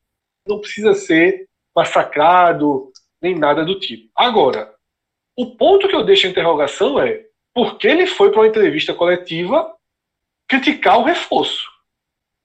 E ainda jogar dúvidas ali em André. Sabe? Por quê? Mas fundamentalmente, por que Itamar foi criticar publicamente? Aí é o outro ponto para se questionar. Ele fez aquilo pensado. Ele, ele fez um movimento. Se ele quis tirar a pressão dele para jogar para a diretoria, mas ali foi um movimento público incômodo. Tá? Treinador não faz isso por acaso. Não é, não é, não derrapou. Ah, não é super sincero, não foi nada disso. Tem nada disso. Ele ali mexeu uma, uma pecinha do tabuleiro. Para quê? Não sabemos. Para sair, acho muito difícil. Para tirar o peso dele de um, de um eventual desempenho fraco de Negueba, talvez. Para expor para a diretoria que os problemas das pontas continuam uma urgência desesperadora e Negueba não vai resolver, possivelmente. Possivelmente. Ele deve estar de saco cheio da ausência de pontas de qualidade. Eu acho que vai muito muito por aí. Acho que ele quis se separar de, ó, temos problema na ponta, trouxemos a solução. Acho que ele quis pontuar de forma muito clara que temos problema nas pontas e fizemos uma aposta aí para ver o que é que dá. Eu acho que esse, esse é o eixo aí de, de do que levou é, Itamar a, a essa parte da entrevista. A outra parte a gente já, já trouxe aqui, mas não é um final, mas é uma continuidade que é melhor para os dois nesse momento, certo? Para o Santa Cruz foi melhor apaziguar e deixar essa página virar. Pois bem, senhores. Então, dessa forma, a gente fecha aqui esse programa quase temático, né? Esse podcast raiz quase temático. Girou, é, por questões factuais mesmo, girou em torno é, de uma análise mais em cima de alguns trabalhos de alguns treinadores. É, agradeço demais a companhia dos meus queridos Fred Figueroa, do maestro Cássio Zirpoli, também de Rafa Estevam, que está aqui na edição desse programa, e agradeço fundamentalmente. Escalação de telecast com Verdade. tempo com tempo de H-Menor. De podcast raiz, de H-Menor, mais do que isso. Mandar um abraço para o ouvinte que está lá no Vilagem. É, jovem. E vou, e vou mandar para um que está em Salvador também. É, é porque foi, falou foi, assim, ó, foi 11 horas. não foi? foi ele fez assim, ó, é, exatamente, 11 horas eu entro, viu? É o tempo que vocês vão falar de Daniel Paulista e eu entro. Deixou, deixou o Fire uma hora para falar de Roger. Foi, eu entrei para falar de Roger. 1 e 17 da manhã, eu acabo não respondendo a minha pergunta. Ah, jovem. Deve estar tá, deve tá sem sinal de Wi-Fi lá naquela, é, naquele triplex dele. É tá difícil. chovendo muito em Salvador. É, deve ser essa bronca aí. Mas ele, ele quase não pega chuva, porque ele tá quase acima do, do, do nível lá das nuvens. É, é uma bronca ver se isso, velho. Tu precisa conhecer o lugar, é um negócio de doido, velho. Tô dizendo a tu, ontem, ontem, ele chegou é, para a gravação do Telecast, ele mora é, relativamente perto é, de onde ele grava os jogos né, na, na, na Rádio Sociedade, e aí ele chegou, falou, ó, Rapidinho, já tô no elevador. Eu falei pra galera, pode anotar aí, é 10 minutos. 7 minutos, é, é, é 10 minutos. E 3 minutos é dentro da casa dele. 3 minutos do elevador é dentro da casa dele. Pronto, dito feito. Foi 10 minutinhos. Aí chegou direto lá na, na, no andar da piscina, onde ele gravou o programa com a gente. É espetacular. Meu amigo. Brincadeira. Galera, obrigado demais aí pela, pela companhia. Vocês são incríveis. E desejo também uma ótima semana a todos os nossos ouvintes, beleza? Um forte abraço e até a próxima. Tchau, tchau. Ficamos assim, mais uma desventura, só uma aventura que é bom e é ruim. Ficamos assim, um simples encontro, um breve atropelo passando por mim. Ou ficamos assim, ou ficamos então. Só um desencontro, nenhuma amargura que anda no chão. Espera a chuva correr, e quando o dia passar, seremos eu e você, nós dois, na beira do mar. Espera a chuva correr, e quando o dia passar, seremos eu e